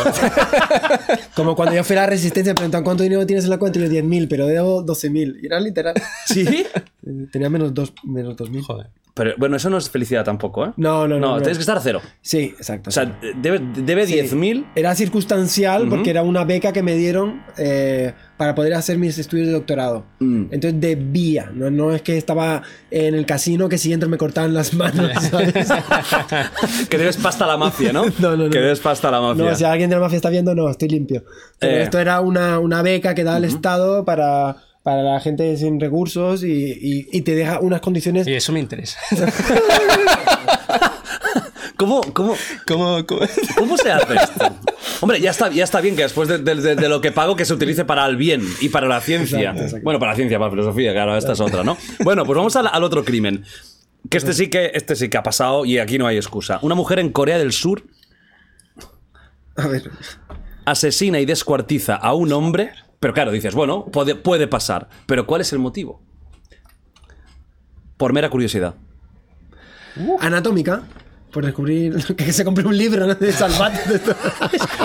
enciclopedia que puedes ver. Mira, tío, la carótida, brutal. Bueno, eh, Yu Yu- Jung, joder, los coreanos. Jung Yu Jung, Jung Yu Jung, de 23 años, estaba obsesionado con los libros de terror, con lo- los eh, documentales de crímenes reales, o sea, estaría suscrito al Rincón de Giorgio, y preparó el crimen contactando con un profesor, haciéndose pasar por la madre de una niña. O sea, ojo los que seáis profes. Jung lo visitó a su casa, lo apuñaló hasta matarlo, después salió a comprar lejía, bolsas de basura y al regresar lo descuartizó y lo metió en una maleta, cogió un taxi, se deshizo del cuerpo en un río, aunque al final gracias a las cámaras de seguridad, que no sé si sabíais que Corea del Sur es uno de los países más monitorizados del mundo, a un nivel muy heavy, pues la, la pillaron fácilmente. Y cuando la pillaron ella dijo, pues mira, la verdad, ¿para qué engañar? Sí, lo he hecho, hola. Eh, y no, no, sí, hola, dijo hola, ¿eh? Hola. Eh, tenía, En no, coreano. Ca- Sí, no, claro, que es. Gau. Y. Nacho, búscame cómo es hola en coreano, por favor. que no- Vaya, vaya. Por favor. Se hace, se hace bien. Eh, se hace bien. Y que simplemente tenía curiosidad por saber qué sentiría el matar y descuartizar a alguien. Hostia, es, es elegible. Bueno, a ver. Ah, no, tío, Venga, va, Nacho, va. Pon el, el, Nacho. Arriesgate, Nacho. el de esto de Google. A ver, Nacho, dame la noticia. Hombre, es. es- A ver. Hola. ¿Cómo? Anión sello. Anión Podría ser yo. más largo y tal. Claro, claro. Eso para decir hola. Habla de mierda ese. No, ya, ya Para decir adiós, ya. No, para decir adiós eh, te escribes un poema. Crítica de razón pura en coreano tiene que ser. Hostia puta. ¿Cómo debe ser? ¿A un ensayo filosófico? Sí. Qué chungo, eh, tío. ¿Alguna vez, Qué mal. Javi, que tú eres un malejo, tío, que eres un malejo. ¿Alguna vez has tenido la curiosidad hipotética Anatómica. de qué sentirías al matar a alguien? Yo tengo algún amigo que me ha dicho que, que no lo haría nunca en la vida, pero que se le pasa lo típico por la cabeza. ¿Qué se sentiría? ¿Tú lo has tenido? No, yo soy más de amor que de guerra. Qué bonito. Qué bonito. ¿Tú, Enric? Sí. Depende con qué persona. No, pero alguna vez lo has tenido, sí. no, ¿No? no, no. ¿Nunca, has, nunca has pensado que sentiría miedo, sentiría asco o...? Yo creo que se te tiene que hundir la vida de alguna manera. A menos Hombre, ella se le ha hundido, desde bueno, luego. pero por dentro, en plan, a menos que estés muy mal de la cabeza, se Claro. te tiene Es que. patológico, ¿eh? O sea, No, a ver, eh, esto, esto es la frase de una psicópata. Sí, sí, totalmente. O sea, de- despreciar tanto la vida encima de una persona que no te ha hecho ningún mal. Un profe. Que no tiene nada que... eh, No hay venganza. Simplemente es, quiero matar a alguien, el primero que pille o que tenga facilidad para matarlo, lo haré. Por curiosidad, además, Por es curiosidad. Por curiosidad. Se compró un hámster, que tampoco. No, tampoco, no, pobre hámster. bueno, ahora todos los animalistas Está cancelado. Pero tú, qué, ¿qué has venido No, a hundirte? No, no. O sea, o sea, tu plan hoy es salir de aquí y, y- y no, a poder ver, ir por la ver, calle. no, no apruebo nunca el maltrato animal. Jamás. Claro, jamás, jamás. A ver, tampoco hace falta decirlo, ¿no? No, O ya, sea, ya. Ya, ya, no, no hay pero- dudas, pero- ¿eh? Pero ya, ya, pero sí, sí. O sea, internet es no duda. internet. de hecho, pero, jamás se podía hacer mal a ningún ser vivo en ninguno de los niveles, ni psicológico. O sea, no podría hacer daño. O sea, es una cosa que tengo súper clavada. Pero en cualquier caso, poniéndolo sobre una vida humana y una vida. Estoy Hombre, yendo a la mente de esta persona. yo creo que- Si tienes curiosidad, pues no sé, tiene Casi un ser todos. humano. De hecho, fíjate que eh, uno de los rasgos típicos de futuros asesinos, psicópatas, gente cruel que, que ha disfrutado matando, ha sido primero con animales. Que es, es, eh, lo tienen fácil, que claro, Sí. un animal no, no, no, no hay familia que, que se vaya a quejar. Y algunos de los peores asesinos en serie ya descuartizaban, jugaban con cadáveres de animales. y había una fascinación por la muerte. Oye, que, otra que ganas de hablar de filosofía. ¿Eh? que ganas de hablar de filosofía. Sí, porque Y la fascinación por la muerte también es algo muy humano. Mm. Yo creo que nuestras reglas morales han tapado algo que es humano, ¿eh? Ahora te voy a decir una cosa, que también leí en un libro sobre psicología. El 10% de las personas tienen algún punto de psicopatía. Dentro del espectro psicópata, pues ir de lo más light a lo más fuerte. Dentro de todo el espectro, algo así como un 10% tiene algún tipo de rasgo. Y, ojo, es Que psicópata no es igual matar. Es la gente se cree, no, no, tú- un psicópata no, no tiene por qué haber matado a nada, en la vida, ni a un animal ni a una persona, pero hay rasgos psicopáticos, la falta de empatía, eh, el, el pensamiento extraño a veces, inconexo, la falta de conexión con la realidad de tú mismo, todo esto son Pero rasgos. un 10% y es uno de cada 10. O sea, cuenta 10 personas eh, de tu vida, uno tiene algún tipo de rasgo de psicópata. Entonces, es tan común la, psicopat- la psicopatía y llevando al extremo, pues habrá gente que pues, haga este tipo de cosas. Mm. Pero desde luego que es Claro, una patología. O sea, Hombre, lle- llevarlo a cabo. sí, sí, sí, sí. Es espe- espeluznante. ¿no? Es que la, la- la frase de. eh, Tiene que ser, a ver, dentro de lo macabro, gracioso, ¿no? Pero tú, ¿por qué lo has hecho? No, por curiosidad. Pásenme la chula. O sea, es. Es, Es muy frío. es muy frío. es muy, muy, muy, muy frío. Bueno, Lo va. raro es que no, no hayan puesto la excusa de los videojuegos, ¿no? Como si Ya. ¿Te imaginas? No, porque jugó, jugó hace Jugó. tres años al Tetris. Y claro, vio cómo caía eso y dijo, a ver. Bueno, una que, una que es sana, bonita, hermosa, preciosa. Va, Jordi, va, me va. tienes aquí Vale, tío. una persona mata 14. no, que es broma. No, un coleccionista de cartas ofrece un millón de dólares por una carta de Magic. ¿Conocéis el juego Magic? Te has dicho que sí, ni Sé, puta sé idea. que existe. Sé que existe. Sé que existe, que es real. ¿Eso sí? Sí, sí, un poco como Vale, bueno, es un Sí. juego que es, muy, es antiguo, de cartas, y que hay Y era cartas... más de Yu-Gi-Oh! No sé si os acordáis. Sí, bueno, eran dibujos, bueno, era una serie de dibujos también, Sí. ¿no? Vale, bueno, pues va por ahí. Por una carta que aún no se ha lanzado. Va a ser una carta de la colección del Señor de los Anillos que será única en el mundo. Normalmente las cosas de coleccionista tienen uno de X, de 20, 30, 100, 200, 5000. Pues esta va a ser la única carta de Magic que va a ser uno de uno. Solo va a haber uno en el mundo. Y va a ser oficial. Pues entonces este coleccionista ya ha ofrecido un millón por esta carta para que cuando se lance se la quede él. Se acabó. ¿Tú podrías gastarte por una cosa no vital un dinero bestial? ¿Una parte importantísima de tu, de tu gran fortuna que tienes? ¿Por qué no me lo preguntas a mí? eh? O sea, tú... Claro, tú podrías gastarte un 80% de tu fortuna, es decir, 130 No, no. euros. Por una cosa de está muy bueno. colección u ocio, bueno. ¿gastarías a una locura o no? Pero una locura o sea, dentro de tus yo- posibilidades. Yo, lo entiendo como inversión, en plan, ahora me gasto este dinero y de aquí 10 años va a valer el triple o 10 veces más. Mm. Pero no como en plan, para tenerlo. No. No, ¿Eres materialista? no. Cero. Es más de las ideas. Sí, exacto. ¿Y tú? Eh, yo. El primero, eh, me encanta ser humano, me encanta. Es fascinante, ¿verdad? Bueno, es una buena, es una buena carta de presentación para contestar la pregunta. Me encanta, se, se puede aplicar a todo, a la que ha matado por curiosidad y a este, ¿no? Hombre, prefiero a este ser humano que al otro. Sí, yo también.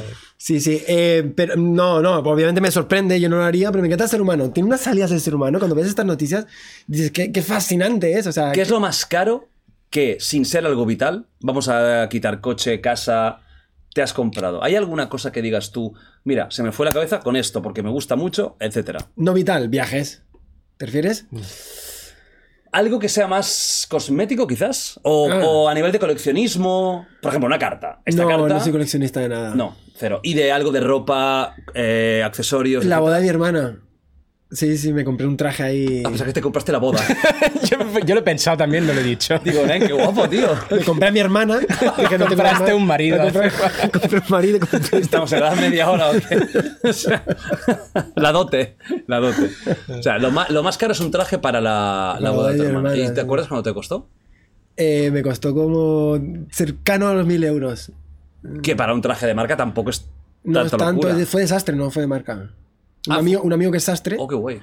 Sí, sí, le fui y le dije, venga, es la boda de mi hermana, vamos, vamos a lo loco. No, yo flipé con lo que cuesta un traje. Yo me compré un traje para los primeros Eslan y yo no, yo no soy nunca, bueno, ya se ve, de ir en traje, que me gasté casi 2.000 pavos y yo no podía imaginar que eso valía. Yo iba cogiendo, si esta chaqueta guapísima, la camisa, factura, digo, ¿cómo? Pero te has equivocado con un cero aquí, me parece. Claro, yo no sabía que podía costar tanto. Sí, Y sí, sí, sí, sí, lo vale, lo Vaya vale. si puede costar tanto. Joder, que no, ese traje lo tengo yo, vamos, en un recuadro, que no lo toque nadie. Lo voy a poner al lado de esto. Tenías que haber ido así, tío, fiel a tu... Sí, podría haber. A lo? Tamayo, cuando fue, que iba, iba con su outfit Tamayo 3.0 o sea que no falla. Bueno, pues. eh, Sí, pero fue no una, sois fue personas una materialistas. excentrici- excentricidad. Bueno, ya has visto que bien- yo soy muy canario, yo siempre... otro, otro clip, venga. Otros mil euros, gratis. Claro, no, dice, dice, yo soy muy canario, con una puta camiseta que pone Canarias. Claro. Sí, sí, sí. Y cholas, voy por la vida en cholas, pantalón corto. O sea, yo en, en atuendo no... Me gusta ir en guagua. Me gusta el guagua, el plátano. todo. El plátano. ¿A ti te No gusta Canarias No tenía dudas, hombre, me encanta. ¿Eh? Más ¿Me el guagua que el Ah, plátano. Habla alto. El- Que todo el mundo lo oiga. Hombre, claro, tío, y que sí, lo he dicho mil veces, Canarias es lo mejor de España. Si yo me tuviera que quedar con un sitio de España, son las Islas Canarias. Mira que te digo. Ahí está Jordi. Siempre. Eh, ¿Tú has estado en las Canarias? No, no. Bueno, no, no me sorprende. ¿Has estado en Baleares? Sí, ahí bueno, Eh, Sí. ¿en cuál? eh. En Menorca. Ah, yo, te, yo te hacía en Ibiza de rave. Es que fuimos de. de- de- hostia. Así, ¿no? No. Sí, sí, no, no. Y ahí, eh, No, pero tal, fuimos, can, fuimos de, descartes, o sea, de, de viaje de bodas en temporada baja, o sea, no había nadie. Y O sea, hacía frío. Precioso. No, se estaba bien. Ah. Se estaba bien y, y claro, no había nadie, era precioso. O sea, Ya, una- es que es lo bueno de estos sitios es ir cuando no está Y más fuera de temporada. Claro. Sí. Aunque sea septiembre ya. Casi vas Sí. en el punto de apogeo. Que Menorca es la más tranquila de todas, ¿eh? Que son islas bonitas. sea, Muy buenas, merece la pena. Yo fui en diciembre a Ibiza. ¿Y, Eh, y qué, clima hacía? Pues, oscurito, así, tem- templadito, fresquito, rebequita. Vale, no era para bañarte. Eh, yo en aquella vez que fui, no. Posiblemente, pues depende, ¿no? Pues, mm, pero no, no, no es como Canarias, que Canarias sí. ¿Sabes lo único jodido de Eh. Canarias? Lo único que, que cambiaría, tío, es lo único, ¿eh? A mí. No, a ti, a ti te pondría en todas las ciudades un, un Javi. Ahí te pondría. Mira, hostia, el Javi de, el Javi de, de, de, de Playa del Inglés. No, que ya te lo pasarías muy bien. Sí. Pues, eh, ¿qué iba a decir? Ya, Tienes mira. que ir y hacer un culo de eso que haces tú. Sí, va, a ser, va a ser muy divertida esa noche, ¿eh? Como haga eso. Sea, no, sí, inglés, inglés probaré. English. Probaré English, English speaking. Bueno, y, no sé ni qué quería decir. Ya me volví a- ah, no, sí, lo que, que cambié de Canarias. Que el agua está muy fría, tú, que el Atlántico Sí, es frío. está frío. Es lo único malo. Las playas son espectaculares, pero sí que es cierto que está muy fría el agua. Sí, sí. Ah, En cualquier momento del año, ¿eh? Entras tú y ya sube la temperatura. Hombre, claro, 3 grados. Está calculado. Está calculado. Bueno, Una va. constante universal. Vamos a la ciencia. Vamos a la ciencia. Primer caso de una hembra de cocodrilo que se ha reproducido por partenogénesis, sin macho. El hecho documentado en un parque de Costa Rica. ¿Tú estuviste en Costa Rica? ¿Varias veces? Pues, ¿dónde estabas el día del zoo? ¿Tuviste algo que ver? ¿Tocaste algo? bueno, demuestra que el argumento de la peli Jurassic Park Sí. podría haber ocurrido. Este fenómeno se ha visto en reptiles como serpientes o en peces como los tiburones. Me parece la naturaleza tan sorpresiva a veces y tan maravillosa que, que es, es alucinante. Para que, para que lo entendáis, o sea, una hembra sola ha, ha podido fecundar. Como la Virgen María, ¿no? Sí, la- el cocodrilo, el, María. el virgen cocodrilo. Ojo. A lo mejor Ojo que tengo una nueva religión. Ojo. ¿Eh? ¿Sí no? ¿La, la- la- la aceptamos? ¿Sí? No la aceptamos. No, no, no Y el. Espíritu Santo es un lagarto, un- una iguana. claro, de- ¿Cómo funciona? O sea, ¿cómo, cómo- no, claro, yo no sé, hasta aquí no sé, no sé cómo funciona exactamente, cómo ha podido ser.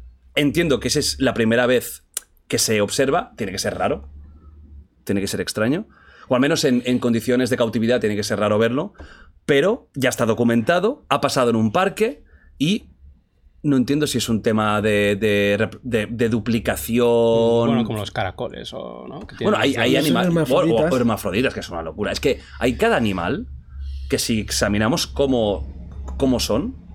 Ya, es locura. Bueno, y de hecho hay una. Hay una. Creo que es un tipo de medusa que no. Eterna, ¿no? Que no muere. Ah, sí.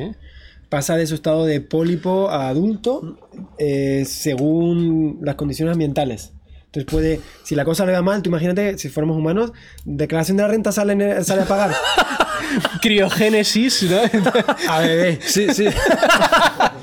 a bebé, Claro, te- tranquilito, a cagar en la cuna. Joder. De abril a- en junio habría una desaparición en España de gente, pero te digo yo que el 1 de julio todo el mundo apareciendo. Hola, ya estoy aquí, ya tengo La, 30. la medusa tiene un ciclo de pólipo, tal, medusa, Qué y puede bueno. revertirlo tantas veces como quiera y... Sí, sí, Vida es. Sí, sí, sí. Mola. Pero sí, sí, bueno, eh, a lo largo de mi trabajo eh, he, he coincidido con bastantes biólogos. Con bastantes medusas. Pensaba que lo vas a decir, te lo juro. Como estás tan sabroso hoy, digo, es que lo vas a decir. Hoy lo dice. Has contenido con biólogos. Y me cuentan ese... ese- ¿Te cuentan?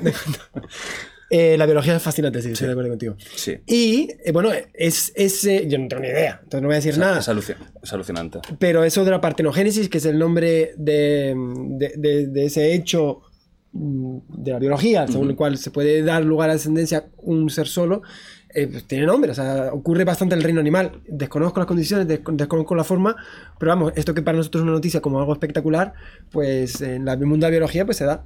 No, claro, y, y por lo que se ve, se da sobre todo en reptiles, en peces. No sé si en mamíferos habrá dado algún caso, sí que no tengo ni idea. Es pero la Virgen María. la, Virgen- la única, la única, por eso, es- por eso es la, la- la number one, ¿no? Pero claro, esto es el argumento de Jurassic Park. Sí. Enrique, Sí, sí. ¿has visto Jurassic Park? Sí, la he visto, sí, sí. Hace mucho tiempo. Vale. que es un peliculón, por cierto, me parece espectacular. También da para mucha filosofía. Ética, sobre todo. Claro, ¿a- ¿hasta qué punto podemos jugar a ser Dios? ¿Qué está pasando con las IAs? No, pero ¿por qué te quieres avanzar? ¿Por No, qué tienes pues, tantas ganas del salseo nunca- que te cancelen filosóficamente? Pues esos temas nunca los he hablado con un filósofo, con Mola él mucho. tengo trato y, y la verdad que nos hemos encontrado varias veces y la- las conversaciones que tenemos son muy interesantes, pero esos temas, pues yo creo que la filosofía los enriquece mucho. Yo creo que va a ser un podcast histórico el, el segundo. Yo Te lo digo en creo. serio. Creo que va a ser uno de los. Una de las... mucho hype y luego... eh, Y luego, oye, pero. eh, Ahora ¿Y sí. Kant qué hacía? No, pero creo que puede ser muy guapo porque por primera vez en una plataforma tan mainstream como es este podcast, que lo ve mucha gente de todo tipo y es muy mainstream, es muy grande, al menos que yo sepa, ¿eh? se hablan de estos temas Sí. tan abiertamente. Pues no es- a ver, no, no es, comercialmente no es mi mejor idea. O sea, hacer una charla filosófica no me desperté, guau, a ver, ¿qué puedo hacer? ¿Me traigo Auronplay o hago de filosofía? No, no es lo más... no, que, que por cierto, tenéis novedades. Que no es lo más espectacular a ese nivel, pero me da igual. Y de hecho creo que funcionará muy bien, fíjate que creo. Porque yo tengo la sensación de que es un público un poco abandonado, pero que tienen ganas de, de consumir consumir y de hacer cosas. Bueno, En filosofía consumimos. vamos con una- uno de los, uno de los vídeos más terroríficos Ay, señor. que he visto en mi puta vida. Y llevamos ya varias semanas que casi siempre digo lo mismo, pues que va pasando. No, es, es, es acojonante. Tiburones. Eh, Ha sido una bomba esta noticia, ha saltado en todos lados. ¿Te, te has enterado? no. ¿Te has Yo vi enterado? Lo de Egipto. No, me, me que- me quedé... Normalmente cuando vemos películas siempre pensamos, la peli lo hace mucho más espectacular o mucho más dramático o mucho más. Bueno, pues en una playa de, Egipto, que se está volviendo además un sitio de moda para, para el turista europeo, que es la, la playa en Hurghada, em, que es muy bonita y, y que está muy cerca de Europa, por lo tanto no, no tienes que irte al otro lado del charco y, y lo tienes bien, y además es barato. No, esto es el, esto es el es Dios que está avisando. Es Dios que está, que está haciendo acto de presencia. No, es, es el aire acondicionado. No se escucha mucho, ¿no? Por eso. Algo, pero nada dramático. Vale. Sí, no, toca arreglarlo o meter un puño y se acaba. Bueno, el vídeo es, no lo puedo poner. ¿Tú lo has visto, Nacho? Sí. Es, he- es heavy, ¿eh? Monetizan, ¿no? Es que no sé si hasta. Es que, bueno, es que YouTube es tan raro y tengo tantos problemas. Es un chico que está en la, en, en- en- bañándose, un ruso de 23 años, y que de repente empieza a gritar. "Eh, eh", Y ves. Pues ves un tiburón que está ahí. Entonces, el tiburón en- lo devora en cámara. Y el chico. Es que es- parece una escena de. Mira, la tengo ahí, Joes, ¿no? De, de tiburón, de la película en varios momentos grita. Yo, yo entendí help, help, pero creo que llamaba a su padre.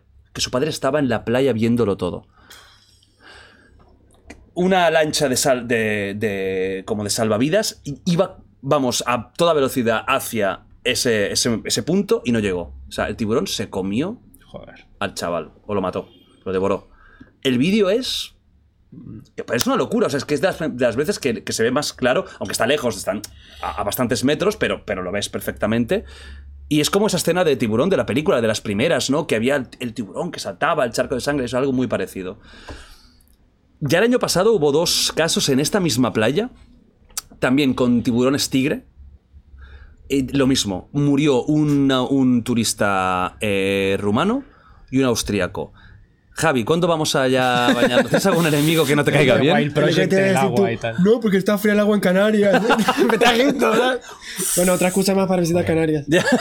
Haciendo Ahí, no pasan estas cosas. Oh, Hombre, a ver, es muy raro que un, que un Sí. tiburón mate, Sí. es muy raro. Y, y hay mensajes importantes de invasión de hábitat. O sea, al final muchas veces nos olvidamos de que el ser humano forma parte de, de un mundo Ujú. y nos olvidamos de que, bueno, pues eh, eh, la naturaleza es así y cuando invades hábitat, cuando hay desplazamientos, cuando pues, ocurren cosas, el, el tiburón no es malo. ¿Es No, malo el tiburón? Claro. hace lo que hacen los tiburones. ¿La maldad claro. existe? En el reino animal. ¿Y en el humano? en el humano sí. Bueno, en mi opinión. Pero, por, pero ¿por qué? Porque es, un- es una creación humana, ¿no? El concepto de maldad. Ah, yo creo que no, Jordi. ¡Ah, amigo! Vamos. Ah, ah. hablaremos, hablaremos. de- que del- estamos en buena compañía. de- de- claro, hablaremos de la, de, la, de la moralidad y de hasta qué punto, ¿no? Es una pero creación humana, pero... obviamente pues es muy el, el- el Claro. ser humano muchas veces se introduce en, en un entorno natural y esas cosas pasan pues si te vas a la selva pues te puede picar un morder un- un- una, una serpiente Mm. una araña no sé no sé de biología. Amigo biólogo hola. Pero básicamente básicamente pues estas cosas pasan no Ujú. Eh, pobre señor pues eh, lo habrá sufrido. Y, Qué y- y el padre. Joder. Luego se ve que sacaron al tiburón, al tiburón sí, lo engancharon y lo apalearon en la costa y lo mataron. O sea, fue, fue toda, una, fue toda una secuencia muy de, de- de locos, ¿eh? O sea, cómo mata, luego lo sacan y, y- y lo- y el propio padre mató al tiburón, pero tiene que ser ah, un- una pesadilla. Se ve que es, es un resort eso. O sea, estaban en un resort, imagínate, típica playa, vacaciones, estás con tu familia, fantástico, todo espectacular, y tú ves en, un- en algo que es pesadillesco, porque no puedes predecirlo, cómo un tiburón se come a tu hijo delante de ti. Ya. De todas formas, también hay otra nueva reflexión, que mm, cada vez se está haciendo más turismo del mundo salvaje, se alimenta a los tiburones, se, se crea un entorno para que convivan el ser humano y el tiburón, Ujú. y nos olvidamos de que son seres que, con los que no se puede dialogar. O- No. Oiga, he pagado mil euros por mi visita. No me comas.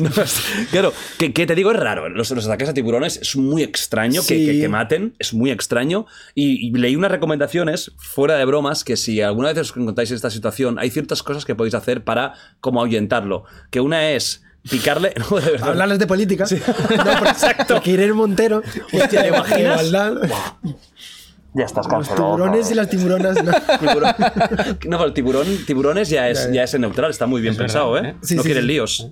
Pues les hablas eso de. Podemos hablar un poquito de igual. El tiburón. ¡Deu! No, no, pero si, podéis- si le picáis en la zona frontal, como la nariz, no les mola nada y seguramente se irá o buscar eh, pues los, los ojos o que también en ese momento ¿Estás empieza hablando en serio? ¿Hacer Claro, así con los sí. dedos? ¿Con un chiste? No fue en el mundo que today que leíste eso. ¿no? No, claro, tienes que hacer así más bien, ¿no? O también las. ¿Cómo se llama? Las. Las aletas. No, las aletas no, las Ah, branquias. las branquias. Intentar por ahí. Y con un pequeño toque seguramente se iría. Pero claro, en ese momento estás No, nervioso. O no ir a Egipto, ir a Canarias. O, ah, o ir a Canarias. Ah, ¿Hay algún tiburón en Canarias? Sí, hay eh? tiburones, sí. Pero se acercan en plan a la zona de. Con ellos puedes dialogar tranquilamente, no pasa nada sobre la vida. Ah, le- les das un No, no, clipper no de hay. fresa. Sí. Y... No ha habido casos en Canarias, pero creo que son marrajos, ¿no? Son tiburones chiquititos, también Ujú. hay varias especies, pero que yo sepa no, no, no son agresivos o no, no ha habido ninguna circunstancia. Pero de nuevo, yo creo que el mensaje Estamos muy hablando importante... de este tiburón. Joder. Claro. O sea. Menuda bestia. eh, claro. Creo, creo que también da para charlas filosóficas, ¿no? Como el ser humano muchas veces ha desnaturalizado su entorno, estamos ocupando nichos biológicos y, bueno, pues eh, no hay que olvidar que somos un ser más dentro de la naturaleza y que la naturaleza hace estas cosas. Pues, el- el- aunque haya ciudades y aunque nos creamos en la cúspide del... De la evolución. No, lo sabes, lo sabes. En cuanto a la somos. cadena trófica, por lo menos. Tú no ves tres tiburones hablando en un podcast. No, no, no, no. De Hegel y todo esto. O sea, no, no. Oye, en no. un universo paralelo, ojo, ¿eh? Ojo que el universo paralelo. Hostia, en el universo paralelo hay una noticia. Un tiburón humano mata, Mata a un tiburón. tiburón en. Y es Jordi. Wild, así. Ta- edita rápido, edita eso. Edita rápido Jordi ahí. Con, Ay, el, cu- con culo fuera así. ah. De multiver. No, me, me picaría en el culillo, no pasaría nada. Hay mucha carne ahí para quitar. ¿Te imaginas, tiburones? No, tienes que irle al culo de Jordi. Claro, ahí no le gusta. Si le tocas ahí no le Un gusta. y tiburón se va, se va corriendo. o sea. Te ha- te ha hecho gracia esta, Nacho. Que... Bueno, a ver, venga, ya que hablamos de esto, vamos a cosas también alegres, que esto ha sido una mierda, pobre tico. Paz descanse el pobre chaval.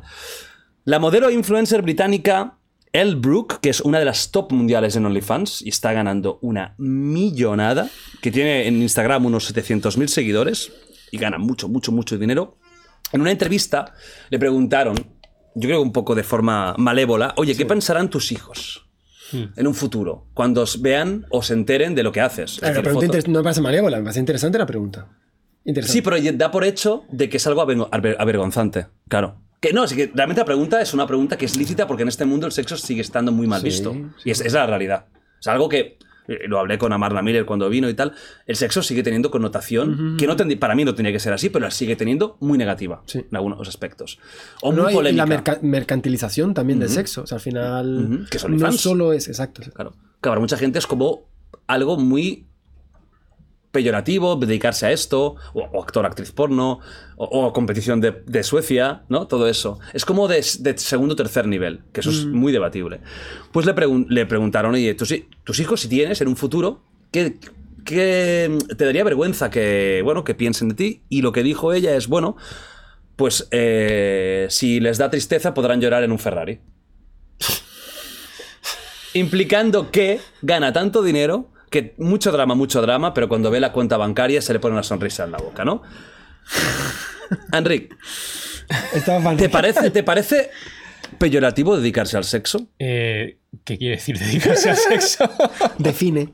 Sexualizarte a OnlyFans, actor, actriz porno. Ya no hablemos de cosas ilegales como la prostitución, que aquí entramos en un tema mucho más complejo. Pero hablemos de la persona que en su casa con OnlyFans, por ejemplo, ¿sabes lo que es OnlyFans? Sí, sí, sí. Sí, está suscrito a Tiene, cuatro. no, No, no, no, no. está suscrito a cuatro. No, no. Pagando y la mujer ahí. La madre. que lo parió. No, pero eh, todo lo que sea de, de dedicarse al sexo, ser actor, actriz porno, ¿no? ¿Te parece algo peyorativo? Peyorativo no sería la palabra que utilizaría, pero a mí no me parece del todo, del todo bien. ¿Por qué? Porque, o sea, todo va a depender un poco de, de, la, de la ética sexual que tengas, ¿no? De, de los principios que rijan un poco la ética sexual que vas a tener. Pero, no sé, a mí me parece que, o sea, el sexo al final, ¿para qué es, no? Y no sé yo si está como para ser mercantilizado, ¿sabes? No ¿Pero por sé. qué? ¿Por qué? ¿Por qué dirías que no está? O sea, yo diría que está Ujú. Para ser, eh, o sea, para, para ser expresado en un contexto de amor entre dos personas, privado e íntimo, ¿no? Pero el sexo tú lo relacionas con el amor y no con, con- con la diversión, por ejemplo. Bueno, no creo que tengan por qué estar separadas las dos cosas, ¿no? ¿Qué- o sea, Pero ¿no te parece bien, por ejemplo, el sexo sin amor? ¿Sexo simplemente por sexo? es que volvemos a lo mismo, o sea, ¿para qué está el sexo, no? O sea, ¿para qué, qué papel juega el sexo en la existencia humana? Entonces, si está solo el sexo para la diversión, pues entonces, claro, no te va a parecer mal, ¿no? Pero si te parece que el sexo está para algo más, o sea, realmente para conectar con otra persona a nivel muy profundo, a nivel muy íntimo y poder realmente construir algo con esa persona eh, que no vas a poder construir con un amigo, por ejemplo, pues entonces todo lo que sea mm, apartarse un poco de eso va a ser como... eh, sí, no sé si la palabra sería prostituir el sexo en el fondo, ¿no? Pero esta visión, eh, ¿la aplicarías incluso cuando no se mercantiliza? Dos personas que solo quieren tener sexo y van a tener unas aventuras, o una noche, o dos, o veinte, pero que saben que no hay absolutamente nada más que eso. Yo, yo creo que hay que ser consistente, ¿sabes? Entonces yo creo que uno se tiene que plantear, vale, ¿cuáles son los principios de mi ética sexual? ¿Vale? Y entonces hay que seguirlos de manera consistente a las últimas consecuencias que te lleven, ¿no? Y yo suelo decir una cosa que es, eh, o sea, la única manera de tener una ética sexual que no tenga consecuencias que te incomoden es no teniendo una ética sexual.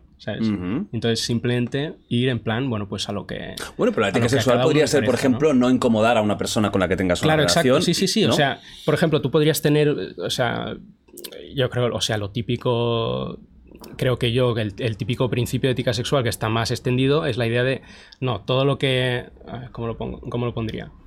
todo lo que no implique violar el consentimiento de otra persona está permitido. ¿no? Vale. Entonces, bueno, sí. Ese es Dios. Ese es Dios que está enfadado. que está diciendo a Dice, follar. le parece bien. Sí, es el aplauso, el aplauso de Dios. Nadie de Beto. El, el aplauso de Dios. Entonces, claro, si tú tienes eso, o sea, em, de ahí se van a seguir una serie de consecuencias. Y claro, una consecuencia va a ser, pues sí, si tú, o sea, si una persona consiente en mercantilizar su propio sexo, pues eso no hay ningún problema ni nada, ¿no? Eh, pero claro, ¿Tú también. va nunca has tener- tenido una relación sexual sin amor? No. ¿Y te parece que este concepto tan ligado del amor y el sexo tiene una, una moral cristiana? Claro, claro, tiene ese origen, sí. Tiene ese origen. Y, y- y- y tú digamos que es la que has adoptado. Mm. ¿Tú piensas lo mismo? que no ¿Y lo el concurso qué tal? ¿Qué te parece El el concurso?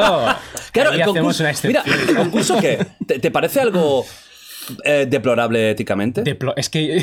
vale, ¿te parece algo negativo éticamente? Desde un punto de vista ético, sí, me parece negativo. Sí, el concurso de sexo. Por lo tanto, también te parecería, te parece poco ético, por ejemplo, la pornografía, las Claro, pelis eróticas. Y por Ahí ende, también yo, yo le veo. O sea, y OnlyFans y todo eso también, ¿no? O sea, Sí, todo lo que sea sí, sí. mercantilizar el cuerpo. Sí. Ah, Que también, perdón, o sea, para aclarar, o sea, esto no es para decir que la gente que se dedica a eso son malas personas o que son gente deplorable, o sea, yo no utilizaría nunca esa palabra, ¿no? O sea, yo categorizo solamente la acción o el, el tipo de visión que, es, que eso fomenta acerca de la sexualidad partiendo de una serie de principios, ¿no? Eh, ¿Y tú? ¿Tú? ¿Tú puedes tener sexo sin amor? Eh, circunstancialmente sí. Sí, bueno, claro. o sea, sí. ¿Y qué Claro. después, de la sabiduría hecha persona, ¿con qué respondo yo? Parezco un mono. Bueno, respondes lo que el, el Claro, cada 95% de la gente está pensando. Sí, me, me encantaba el otro día un clip de estos en- de un, un sacerdote eh, sudamericano. Decía, eh, van a ir al infierno aquellos que eh, tengan no sé qué, no sé qué era. ¿Cómo? Empezó a decir cosas y dijo, bueno, señores, así que allí nos vemos todos en el infierno". Esa es buena. Esa es buena. Eh, no, pues... eh, ¿qué, ¿Cuál es la pregunta? si, si crees que Messi hizo bien. al- No, escúchame. Eh, que, eh, él tiene un concepto muy cristiano de la, de la- de la- del sexo o, o de una moral más cristiana, del sexo con amor, sexo con un proyecto Sí. a futuro. Tú tienes también solo ese concepto de el sexo tiene que ir acompañado de sentimiento y de proyecto conjunto, que luego se puede romper, claro, pero que, que el proyecto esté, o el sexo lúdico, por pasarlo bien, sin más pretensiones también. Obviamente eh, pienso la segunda forma, porque eh, sí, sí, si no estaría en contradicción muy grave. con mi vida previa a la actual. Sí. Pero claro, a ver, eh, una cosa no quita la otra. Yo he tenido personas pareja y he hecho. cambian y El mejor sexo es con amor, sin duda, pero eso no quita todo lo demás, claro.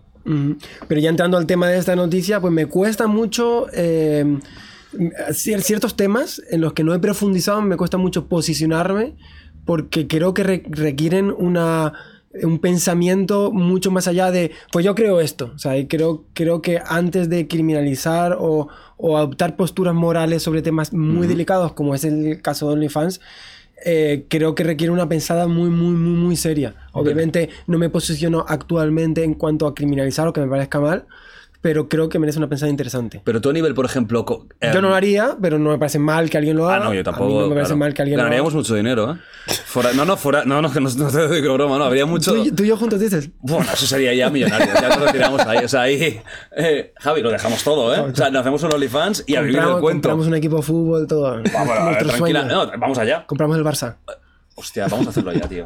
Abrimos OnlyFans, OnlyFans especial. Sí, no, a mí me pasa que con estas cuestiones tan, tan, tan delicadas y que tienen un fundamento tan moral, eh, Sí. eh, creo que requieren un análisis súper profundo para no ser contradictorio. Yo obviamente no criminalizaría ni, ni- ni tengo a priori ninguna percepción negativa, pues, puesto que obviamente eh, en, en mi práctica vital ha ido conforme a esa actitud, pero hay límites, obviamente, no Claro. todo vale, y el límite ese ahora mismo tendría que estudiarlo bien para saber. No tienes claro con ese límite. De hecho, si tú dices, no, lo de OnlyFans está bien, y lo llevas un poquito más allá, y lo llevas un poquito más allá, y lo llevas un poquito Es más que allá, esa es la ¿dónde cuestión. paras? Esa es la cuestión Pero, donde hombre, pones donde paras el- donde tú quieras y te sientas cómodo y sea legal. Claro, claro, pero digo a Pero la hora de paras donde, o sea, tú vas a parar donde tú quieras y otro va a parar donde él quiera y otro va a parar donde él quiera. Pero eso mientras no hagas daño a otra persona no me parece mal. Cada uno que pare donde quiera. No es, su- no es mi vida, no es mi problema. O sea, yo no haría OnlyFans. De hecho, no lo estoy haciendo por algo, ¿no? Pero sigue siendo un negocio muy lucrativo y donde podría ganar mucho dinero y, y, joder, sí, con no demasiado esfuerzo. Pero a mí no me, no, no me va para mí. Pero me parece fantástico que gente se dedique a ello y haciendo lo que quiera, siempre que sean cosas legales, que sean cosas que no fuercen a nadie. A lo mejor están solos. De hecho, muchas chicas de OnlyFans están solas y lo hacen, hacen sus fotos y sus historias. Yo me alineo Me con parece eso. fantástico. pero me pasa muchas veces en la vida que me alineo con algo y de repente oigo a alguien argumentando lo contrario de forma tan, tan crítica Claro. y tan racional que digo, hostia, pues a lo mejor no lo he pensado suficiente. Pero eso es maravilloso. Es maravilloso. Es que no- yo creo que no hay ni un tema que no pudiera pasar esto. Aunque, aun- el- incluso el que pensemos más claro en un tema, si alguien viene, a mí yo muchas veces he abierto la, mente y digo, bueno, me lo, me lo replantearé. Sí, por Es eso, bonito eso. por eso que ante una circunstancia, una posición tan crítica moral, eh, me cuesta mucho posicionarme antes de haber visto 20.000 vídeos de YouTube. O- y o cuatro haber- OnlyFans. O haber, escrito. Yo tengo una visión de sexo mucho más eh, lúdica, sin duda. El sexo con amor es maravilloso, es el mejor, de hecho, es el más íntimo, es el, el- el- el que más te llena.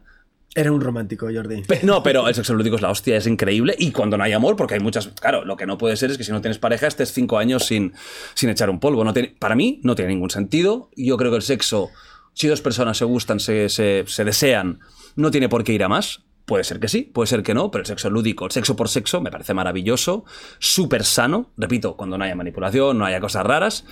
Eh, yo, sí que, yo sí que quito totalmente la moral cristi- judeo-cristiana del sexo que es, es muy, es muy interesante, ¿no? Esta, est- eh, esta base judeocristiana con el tema del sexo, cómo esto no- nos, ha, nos ha inundado a todos y por eso hay tanto debate, yo creo, con el sexo y también el sexo está tan mal visto, que lo está.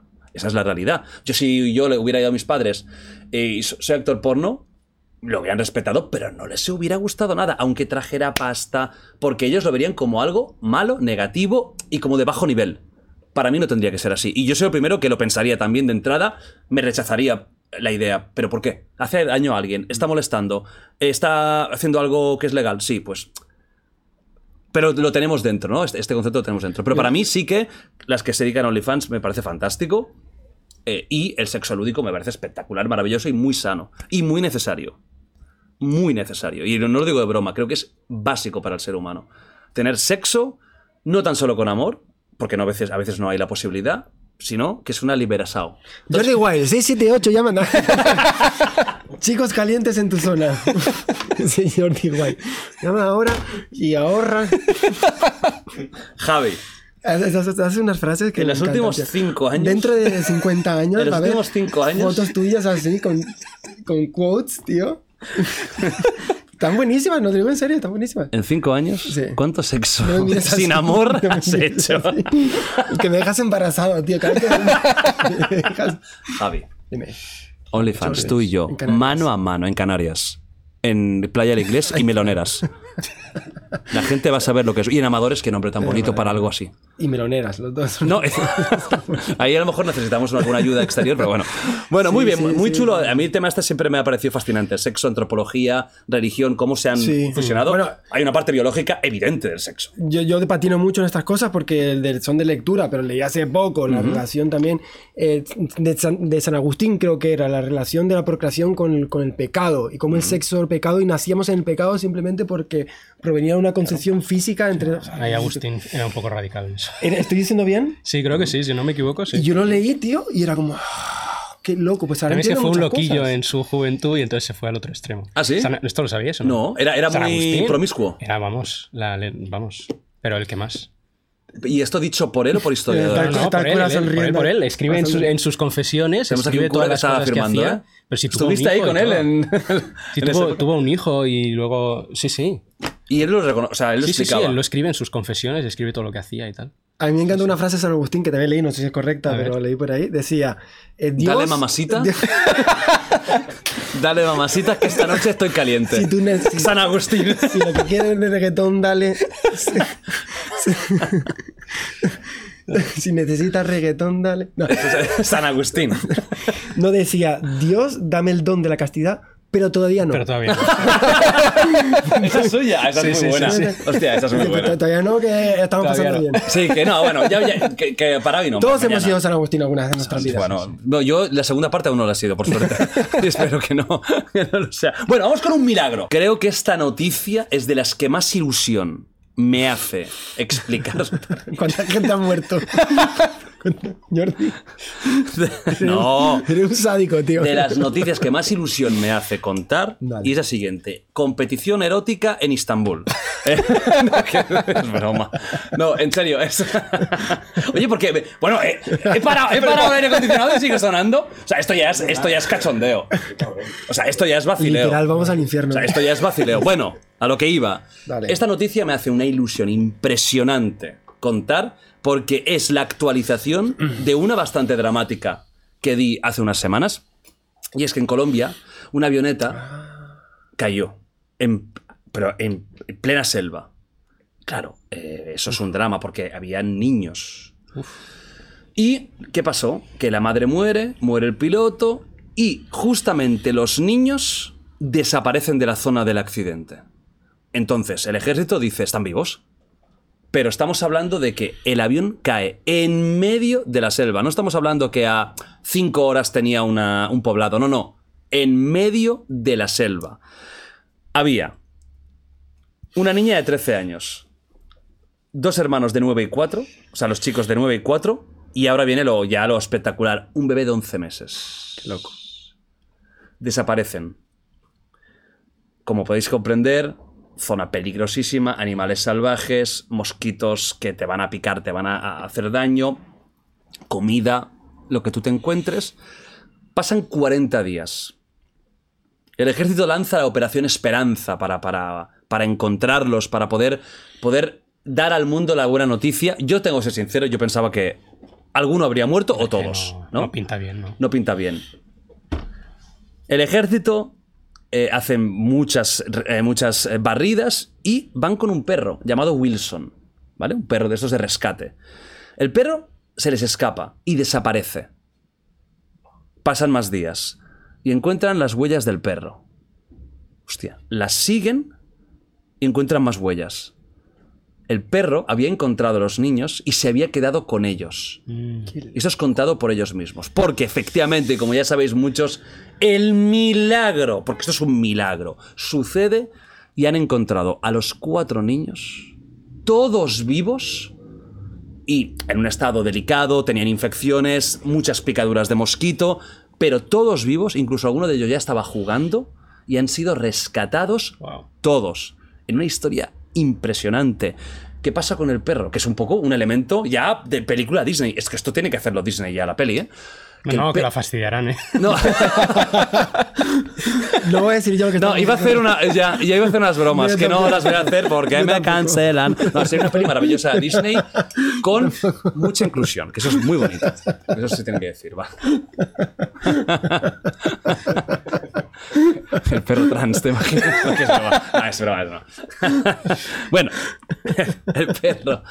El perro Wilson, que es como. ¿Qué eh, raza era? eh, era un pastor belga, creo, un pastor alemán, era un pastor.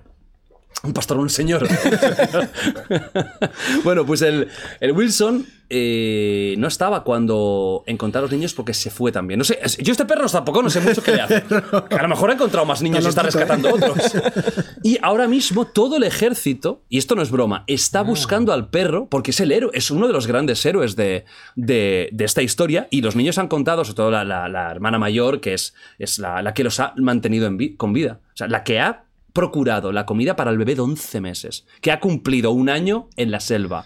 De los dos chavalines ha sido esta niña de 13 años, que se ve que tenían, eh, provenían de una familia indígena y desde muy pequeños les enseñaban técnicas de supervivencia, cómo cazar, cómo obtener eh, comida de según qué planta, una zona porque la otra es venenosa. Claro, yo- bueno, imagínate que estos son cuatro niños Cuatro Cayetanos, ¿no? y cuatro de Badalona. Tú- o sea, cuatro españoles. no, ¿Cuántos, no, que- nada, espera, cuatro españoles y Enric. Uf, ojo. Que os tiramos al medio del Amazonas. Nada, nada. 12 minutos y medio, primera víctima todos. mortal. Yo. Mueres devorado Devorado. filosófica. Por un tiburón, además. por un tiburón que, que aparece ahí. De la Hola. nada. No, me parece, me parece impresionante este, este, este caso. Yo creo que es un caso que está al nivel. No tan espectacular, porque lo de los Andes, la historia de los Andes, que yo tuve a Carlitos Paez en un podcast increíble, ya me parece que es next level, pero está, está cerca. Esta historia de cuatro niños, un bebé de 11 meses, que aguantan un mes y pico en medio del Amazonas. Y sin Netflix. sin Netflix, pero con plantas venenosas, que también es divertido. A ver, ¿cuál es cuál? Es cuál? Tú imagínate, ¿eh? Es que yo, yo no me entra en la cabeza cómo Han lo han jugado hecho. a Tomb Raider seguro, ¿no? Estaban ahí con la Vita, estaban jugando con la portátil, con la Switch. Estaban con la ¿Qué? Switch. Que hagan una noticia sobre los videojuegos, cómo también ayudan, ¿eh? Los videojuegos, hablaremos dos horas de videojuegos hoy contigo, que sé que tienes ganas. No, pues creo que esta noticia primero sorprende, ¿no? ¿Cómo cambia de tema los videojuegos? O sea, que me estoy dejando cancelado rápidamente. Ah, es, es espectacular. Es muy chula, muy chula. sorprende. Y de nuevo dar segundas lecturas, ¿verdad? Sobre cómo nos estamos educando, sobre Mm. qué, cuáles son los aprendizajes que estamos perdiendo. Entrevisté el otro día a Arzuaga, que seguramente conozcas, Sí. y le pregunté qué es lo que podríamos aprender de los primeros homínidos y nos dijo nuestra relación con la naturaleza. Que la estamos perdiendo, ¿verdad? No, está perdidísima. ¿no? Perdidísima. Bah, eso, obviamente. En el primer mundo. Sí. Por ejemplo, ellos no. A eso me refiero. Que la hemos perdido y decíamos de broma, ¿qué pasaría si meten a cuatro niños, pues eso, de, de, de, de allí, de, de un barrio de Madrid, ¿no? De- de- o yo mismo, o sea, no tengo sí, por qué sí. tampoco ir a, a Majadahonda, ¿sabes? Me ponen a mí y... No, no, a, lo- no- a los canarios, que vivís tranquilamente ahí en la playita. Hombre, no se vive en un sitio mejor que en Canarias, pero vuestro ritmo también es especial, ¿eh? El ritmo es espectacular. O sea, que no, eh, quedamos en una hora, tranqui, cinco horas y media, ¿eh? ¿Te ha pasado? ¿Te ha pasado? Sí, La lo he hecho yo. no, pero escúchame, que es verdad que incluso eh, sitios no tan ciudad como Bar- Sí. o sea, Barcelona y Madrid ya lo quitamos, pero incluso, coño, Canarias, que tenéis mucho, mucha zona rural, mu- mucho campo. Da igual, el, el- el- España, cualquier sitio, yo creo que no sobrevive nadie, ¿eh? Sí, y la Yo lectura es, y ya no solo por sobrevivir a, un- a una caída de un avión, es- no, no es que yo quiera estar en conexión con, con la naturaleza por si una vez mi avión estalla y tengo que sobrevivir, no, sino porque creo que es un aprendizaje muy bonito sobre Mm. nuestra naturaleza que evita ciertos fallos también de, de percepción de la vida que co- cometemos simplemente porque estamos súper alienados de nuestra naturaleza. Pero eso mejor lo cuenta nuestro amigo psico- eh, filósofo. No, no, eh, yo estoy muy de acuerdo con lo que has dicho, entonces no, no, no, no creo que tenga que añadir nada. Pero La- sí, la- sí- O sea, ¿El haber perdido la conexión con la naturaleza nos, nos hace menos humanos? Pues seguramente en cierto, en cierto sentido sí, ¿no? O sea, claro, el ser humano es, es como el, el- el- el- Bueno, no sé si voy a decir el único, ¿no? Pero de los únicos animales que tiene esas dos cosas, ¿no? Que tiene que tener una relación con la naturaleza, pero al mismo tiempo quiere como escapar un poco también de la naturaleza. Y construir su propia naturaleza, ¿no? De, de acero, de metal, de, de hormigón y tal, ¿no? Pero yo creo que es muy importante no, no perder esa- ese contacto, que al final venimos de ahí también. ¿Y somos buenos por naturaleza o es la sociedad la que nos corrompe? Ah, ah. Claro, y no, y incluso creo que- ¿Existe el concepto de buenos? Somos animales, ¿no? Sí. ¿Por qué, por qué a los animales no se les juzga con reglas morales y a, las, y a los humanos sí? Si somos una evolución de un animal. No, yo ahí creo que es, tiene que entrar el concepto de libertad. Sin el concepto de libertad sí que no, no tendría sentido hablar de bien y mal. Pero estando en contacto con nuestro lado más natural, nos volveríamos más buenos. Pues es una buena pregunta. Yo creo que como mínimo estaríamos un poco más en sintonía con nosotros mismos también, ¿no? Al final a veces hacemos cosas eh, que, que pensamos, ¿por qué he hecho esto? Y lo hacemos porque realmente no, no estamos bien por dentro tampoco. Y es por eso, porque hemos perdido, pues eso, porque vivimos en sitios que a lo mejor ves el sol cuando sales a la calle y, y, y sí eso, ¿no? Porque a lo mejor está mucha sea, lo ves poco tú. Bueno, Efectivamente, ¿no? Eh, el, el- el mito de la caverna era el que está... Exacto. Pero El él, que él no estaba quiere dentro, salir. estaba- le han el no abierto la salió. puerta, le han dicho El que "Len, no salió". que fuera hace sol. No, no, yo estoy bien aquí. Han salido no- todos, A mí no me molestes. está, está aquí Se bien. comunica por eco. el tipo. De, de hecho es ciego, ¿no? O sea, no ve ya, no, no hay nada, solo esto. Está- está- están rebotando las ondas de sonido. Así funciona. No, pero es muy curioso esto, ¿no? De, de la pérdida de nuestra conexión con la naturaleza. Y esto nos lleva a un punto que hablaremos en el siguiente podcast, que es el transhumanismo, ¿no? ¿Hasta qué punto, eh, hasta qué punto podremos considerarnos humanos? Cuando eh, los implantes se, se vuelvan estándares, que va a acabar pasando, porque va a acabar pasando. Y de hecho hay gente que le ha perdido un miembro y que puede volver a moverlo gracias a un, Hostia. Javi, tío. Nadie estaba pensando en eso, eh, Javier. Javi, tienes una enfermedad, ¿eh? O sea, es nada. esto es una enfermedad. Te vas a ver está rojo. ¿Tú conoces el miembro fantasma? Sí, sí, Sí, es una- espectacular. Eso Es es, muy, una- es una es muy putada, ¿eh? curioso, es muy curioso. Es muy curioso, ¿eh? Y muy bonito también. Pues como bonito. experimento. pues, sí, bueno, bonito. No, sobre una la mierda. identidad, ¿no? Sobre que, que nos, que, quién es el yo o qué es el yo, qué es nuestro Claro, cuerpo. para gente que no lo sepa, el miembro fantasma es que cuando hay gente que ha tenido una amputación y, le- y ya no tiene un miembro, lo sigue sintiendo, le pica, le molesta, le duele y lo nota en, el- en la zona en la que estaba. Y bueno, has visto el vídeo este que te ponen un- una mano Sí, falsa, es una bruta- te tapan. es brutal eso, sí. Sí, sí, sí, sí, sí. Y lo notas como si te lo estuvieran haciendo a ti. Es heavy, ¿eh? Brutal. Pero Es- tiene muchas implicaciones también. Sí, sí, filosóficas humanas, ¿no? ¿Hasta, Humanas, qué, sí, sí, hasta sí. qué punto eh, todo se puede explicar? Bueno, lo hablaremos luego. El canal de YouTube de Ibai Llanos, Ajá. ¿sabéis quién es? Mm, sí. Vale. Ha sido hackeado. ¿Qué dices? Sí, sí. Han borrado u ocultado todos sus vídeos. Han renombrado el canal con el nombre de Tesla. Han puesto vídeos de Elon Musk. Y esto ya se suma a una de las muchas hackeadas que ha habido en los últimos tiempos. De hecho, a ti te pasó. ¿A ti te pasó? Exactamente Pero- pero igual. Lo mismo. Eh, también te pusieron lo de Tesla, ¿verdad? Modus operandi, Vale. exactamente igual. Le ha pasado a muchísimos Pasó youtubers. dramático, ¿Te borran los vídeos? O... Sí. No, te los te lo ponen en oculto. Oculto te los borran, pero luego cuando te recupera YouTube. YouTube rápido. lo puedes recuperar aunque te los hayan borrado. No estaban borrados, en mi Vale. caso. No estaban borrados. Y sí, YouTube te los puede recuperar en caso de que se borren. Sí. Vale. Si es rápido. Porque sí sé de gente que tardó más y los perdió. Pero Pero canales grandes es. si eres rápido, te- Eh, Es rápido, rápido. A ti, claro, mucha gente dice. cuatro días estuve ¿y con cómo que no tenéis la- doble verificación? Pues que no lo hacen así. Tú tienes doble verificación. Eh, yo tengo doble verificación. Eh, no me he querido enterar porque estas cosas no me, me agotan emocionalmente. ¿No sabes cómo fue? Sí, he oído cosas y me parece suficiente. Cookies. eh, Sí, por ahí. Eh, eso es que tú o alguien cercano a ti abristeis algún mail o algo. Un programa, un malware tiene que entrar en. Así es como, así es como hackean. Esto me he enterado en, en un canal de YouTube eh, anglosajón que lo explicó porque le, le hackearon el suyo, que es uno de tecnología. Linu, Li- Linux o Linux. Algo así. Linux, algo sí. así, y lo explicaba muy bien. Básicamente, uno de su equipo abrió un mail con, una, con un supuesto PDF de, de- de negocios. El dinero corrompe, el dinero Ah. corrompe. Lo abrió, vio que no funcionaba y siguió a lo suyo. Eso lo metió un malware que lo que hace es verlo todo y te enteras de, la, de lo que tú dices, de las cookies, ¿no? Que, claro, nosotros cuando en, en el navegador entramos a un, a un sitio, se guarda ese registro para que no volvamos cada vez a poner contraseña y doble verificación. Imagínate qué coñazo, ¿no? Pero si te- tú tienes esto, tienes acceso y así es como hackearon. Y como Y te el hackearon a ti, a Ibai, que seguramente. decían eh, que YouTube, para cambiar el nombre del canal, para cambiar los password y cambiar todo eso, no, no hace la doble verificación. O sea, una vez te han pillado las cookies, ya no puedes hacer nada. O sea, no está protegido YouTube desde dentro por si alguien accede. Y ese es el problema. Y no hay, no hay solución más que YouTube cambie ese tipo de cosas.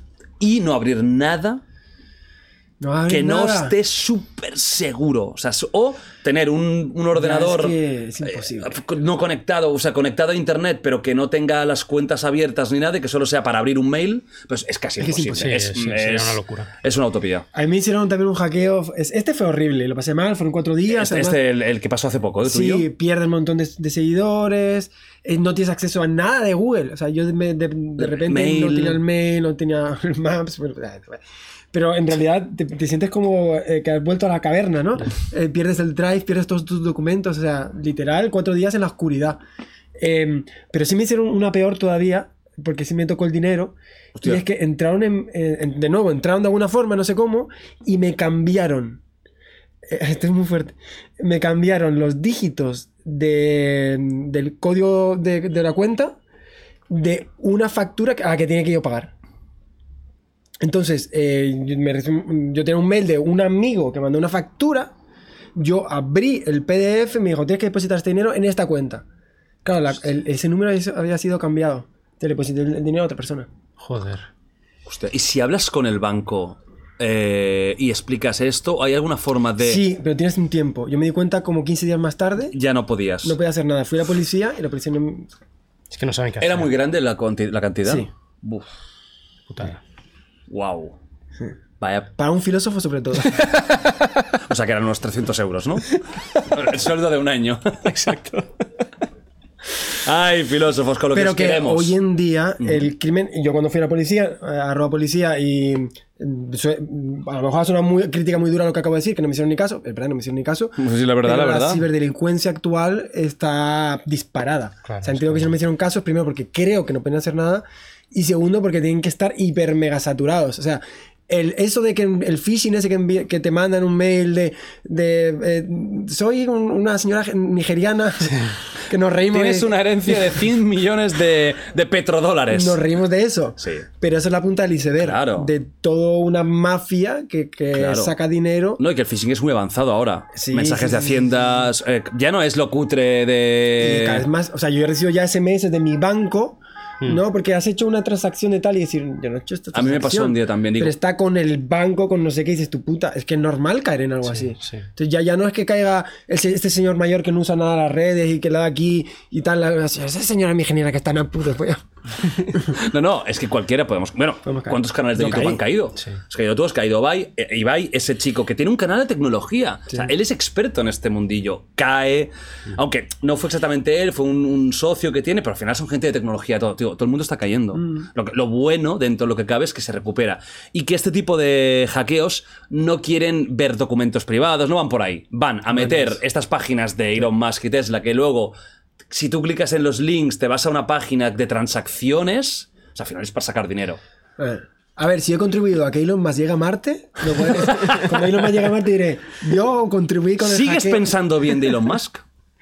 Eh, a ver, aquí también entra un poco en la, eh, en la evaluación de... Pero tú eres defensor de Elon Musk.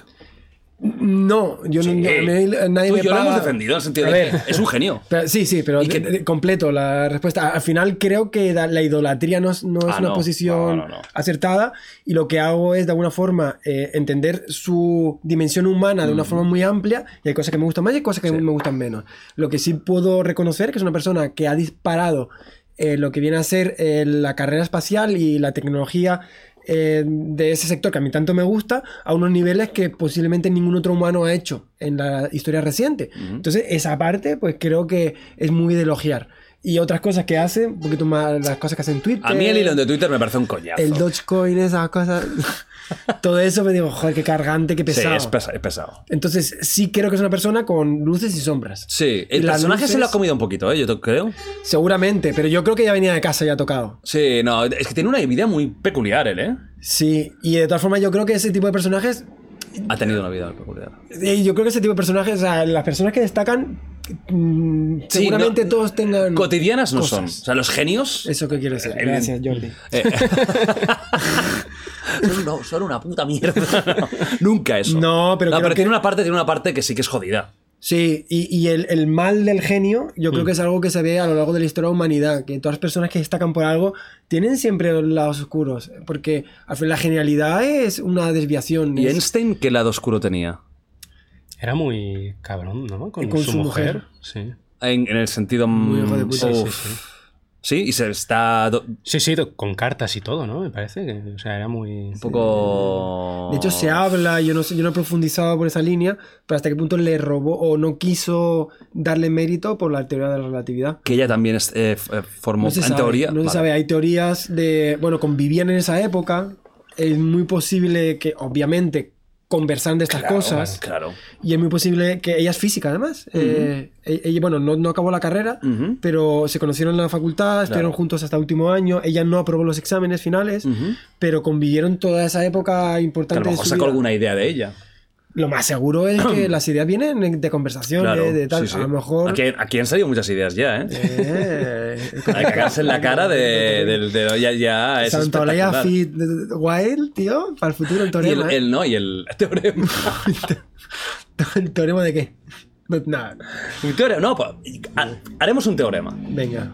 Tiene que haber algo que no está inventado aún, ¿no? Sí, sí, tantas un, cosas. Un teorema cuántico o algo así, tantas cosas. guapísimo. Pero sí, es una historia peculiar de la que yo no he profundizado Mm. y sí se habla ya no solo de cuánto le he podido robar, porque luego es verdad que Einstein eh, no solo en ese punto, sino cuando se alejó de ella siguió creciendo Claro. y ella no tuvo grandes aportaciones en el mundo de la física. Era un genio indiscutible, claro, claro. O sea que no. Entonces, pero sí es verdad que más allá de, de ese posible, digamos, mala ética científica, sí, es, sí se está documentado pues, que no se comportó de forma, digamos, eh, adecuada éticamente con respecto a, a la convivencia con esa mujer, porque te- creo que tenía firmado un contrato, estoy diciendo, de que tenía que atenderlo, tener la cena preparada, Uf. tal, luego ¿Contrato? divorcio.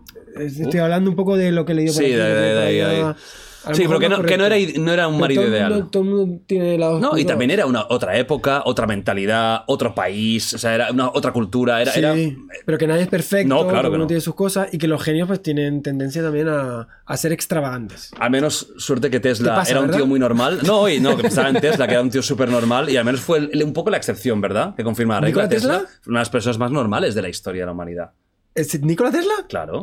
¿Estás hablando en serio? Te está pinchando. me Hombre, no, pero si, hicimos el... Para otro clima, otro clima. ¿Que no te acuerdas del podcast? Sí, sí, me voy a acordar yo. De la paloma. La paloma que sí le besaba a la paloma. Increíble, eh, tío. Sí, sí, sí, sí. Hostia, ese sí que era un genio chalao, pero molaba Sí. mucho. De hecho, su genialidad viene de la singularidad de su mente. Él, si lees su biografía, él pensaba muy diferente que el resto de seres humanos, hasta el punto que sus desarrollos tecnológicos los hacía puramente la mente. Normalmente el inventor crea una idea y a base de prueba y error, Claro, conectar, desconectar, tal, tal. Él hacía todo ese proceso en la mente. Y tenía una, una mente súper visual y era capaz de todos esos desarrollos. Y luego tenía como ataques súper locos, tenía fogonazos de luz, veía a la Virgen. O sea, desde luego que, que su mente era Eh, singular. sí, estaba en, es una singularidad. Era una singularidad. Y normal que ese tipo de mentes pues desvíen hacia la locura. Claro. Pero ¿Cuántos filósofos Sí, sí, bueno. y matemáticos? Leer la, la vida de los matemáticos. Sí, sí. Y filósofos. Filósofos locos, cuéntanos. Nietzsche, por ejemplo, se volvió tarumba. Pero tarumba, tarumba, tarumba. Tarumba, tarumba. No se sabe muy bien, o sea, siempre ha habido esa discusión de si fue por, por sífilis o por. o Sí, por- no, se sabe muy se- se bien. había escuchado mucho, Sí, hay, hay esa discusión, pero sí, sí, el tío pilló un colapso y los últimos 10 años de su vida estuvo catatónico totalmente. Sí. Schopenhauer no, no empujó una vieja por la. Schopenhauer, un una vecina suya que estaba hablando muy fuerte con otra vecina, salió Hombre, y en lugar justificado. de decirle-. Aquí que le empujó alto. por las escaleras, le, le tuvo que pagar una pensión toda la vida. Lo hizo por, En- en lo hizo por compensación. curiosidad, ¿no? Sí, exacto. Oye, Chopin, ¿qué te pasó? no, pasa? Curiosidad. A ver qué Sí, pasaba. sí, Y lástima que no la ¿Me la dejáis un momento? o sea, hay mucho filósofo tarumba. Sí, sí, sí, sí. Claro, y, no- y los clásicos porque no lo sabemos. Sí, pero bueno, Diógenes... Comte también, ¿no? Comte, Comte fundó su propia religión, el tío se no- autonombró sacerdote supremo de la religión de la humanidad. O sea, una cosa súper loca. Sí, sí, sí. O sea, Ese me mola. Eso está, eso está guapo. O sea, es nuestro, ¿no? Sí, sí, eso lo, y lo hacemos nosotros. ¿o ¿Lo traemos a la cuenta aquí? No, hacemos una ¿Hacemos secta. tertulia? Nosotros. Ah, una religión bueno. nueva. No, que no sea secta. Aquí no se obliga a nadie. El- el- pero la fundamos. Sí, sí, sí. Sí, sí. ¿Queréis venir? Estáis invitados. Venga. los pitagóricos eran una secta, tenían prohibido Ah, bueno, comer sí. habas. No ¿Comer habas? Prohibidísimo. Mola. Mola la historia de la humanidad, ¿verdad? Qué bonita es. Creo que ¿eh? Pitágoras era descendiente de Apolo, Sí, ¿no? que tiene una sí, pierna sí. de oro, o sea... Sí, sí. O sea, te quieren ya historias eh, complejas, ¿no? De los filósofos. Bueno, eso, está, está claro que, te- que venís de un background de gente muy normal. Exacto. ¿Cuál, es el, el- ¿Cuál dirías que es el físico más zumbado de la historia? De excentricidades. ¿Por qué?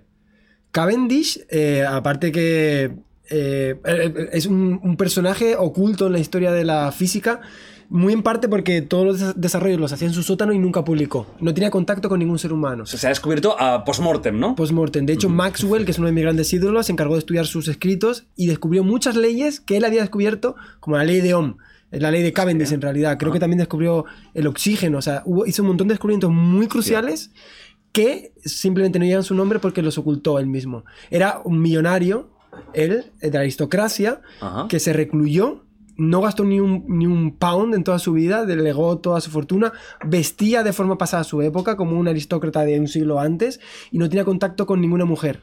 Él no quería... la de hecho, las amas de casa tenían prohibido mirarle la cara, le pasaban cartas por debajo de la esta, y tenía una salida por detrás de la casa para no tener contacto con nadie en la casa. Y vivió en esa reclusión toda su vida.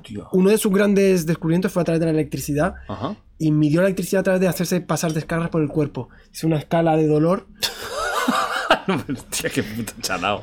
eh, chaladísimo, Wow. chaladísimo, pero bueno, es, eh, pero a otro nivel. O sea, por ejemplo, Hostia. mm, sí ya documentado y bajo su, digamos, su legado científico está el experimento de Cavendish, que es uno de los más importantes de la historia. Digamos que midió la masa de la Tierra con un experimento súper bonito. Que luego están todos esos descubrimientos que hizo que nadie, nadie supo nunca, como, como te Te digo. lo juro, me encantaría. Tener a mejor- Cavendish aquí. No, ojalá. o sea, no, está vivo, tío, fijo. Sí. Se ha recluido tanto.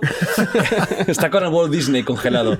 No, pero me encantaría. eh, quizás esto sería un psiquiatra para ver si hay algún estudio o varios estudios, si hay una correlación entre eh, la capacidad matemática elevadísima y ciertas psicopatías o, cier- o ciertas excentricidades estructuradas, ¿no? De problemas psicológicos. Tiene que haber alguna, yo creo, ¿eh? Sí, no que una mente ultra mega hiper matemática, pero ya hablamos de genios, ¿eh? tenga esa contrapartida o incluso autismos no diagnosticados, posibles enfermedades mentales. Este es seguramente Sí. Cavendish tenía varias enfermedades mentales, ¿no? Varias, sí.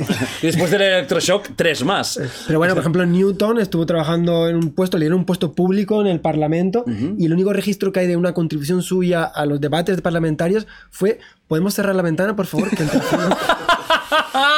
Era un personaje súper raro, Newton, pero hiper mega raro. Faraday también era tan raro.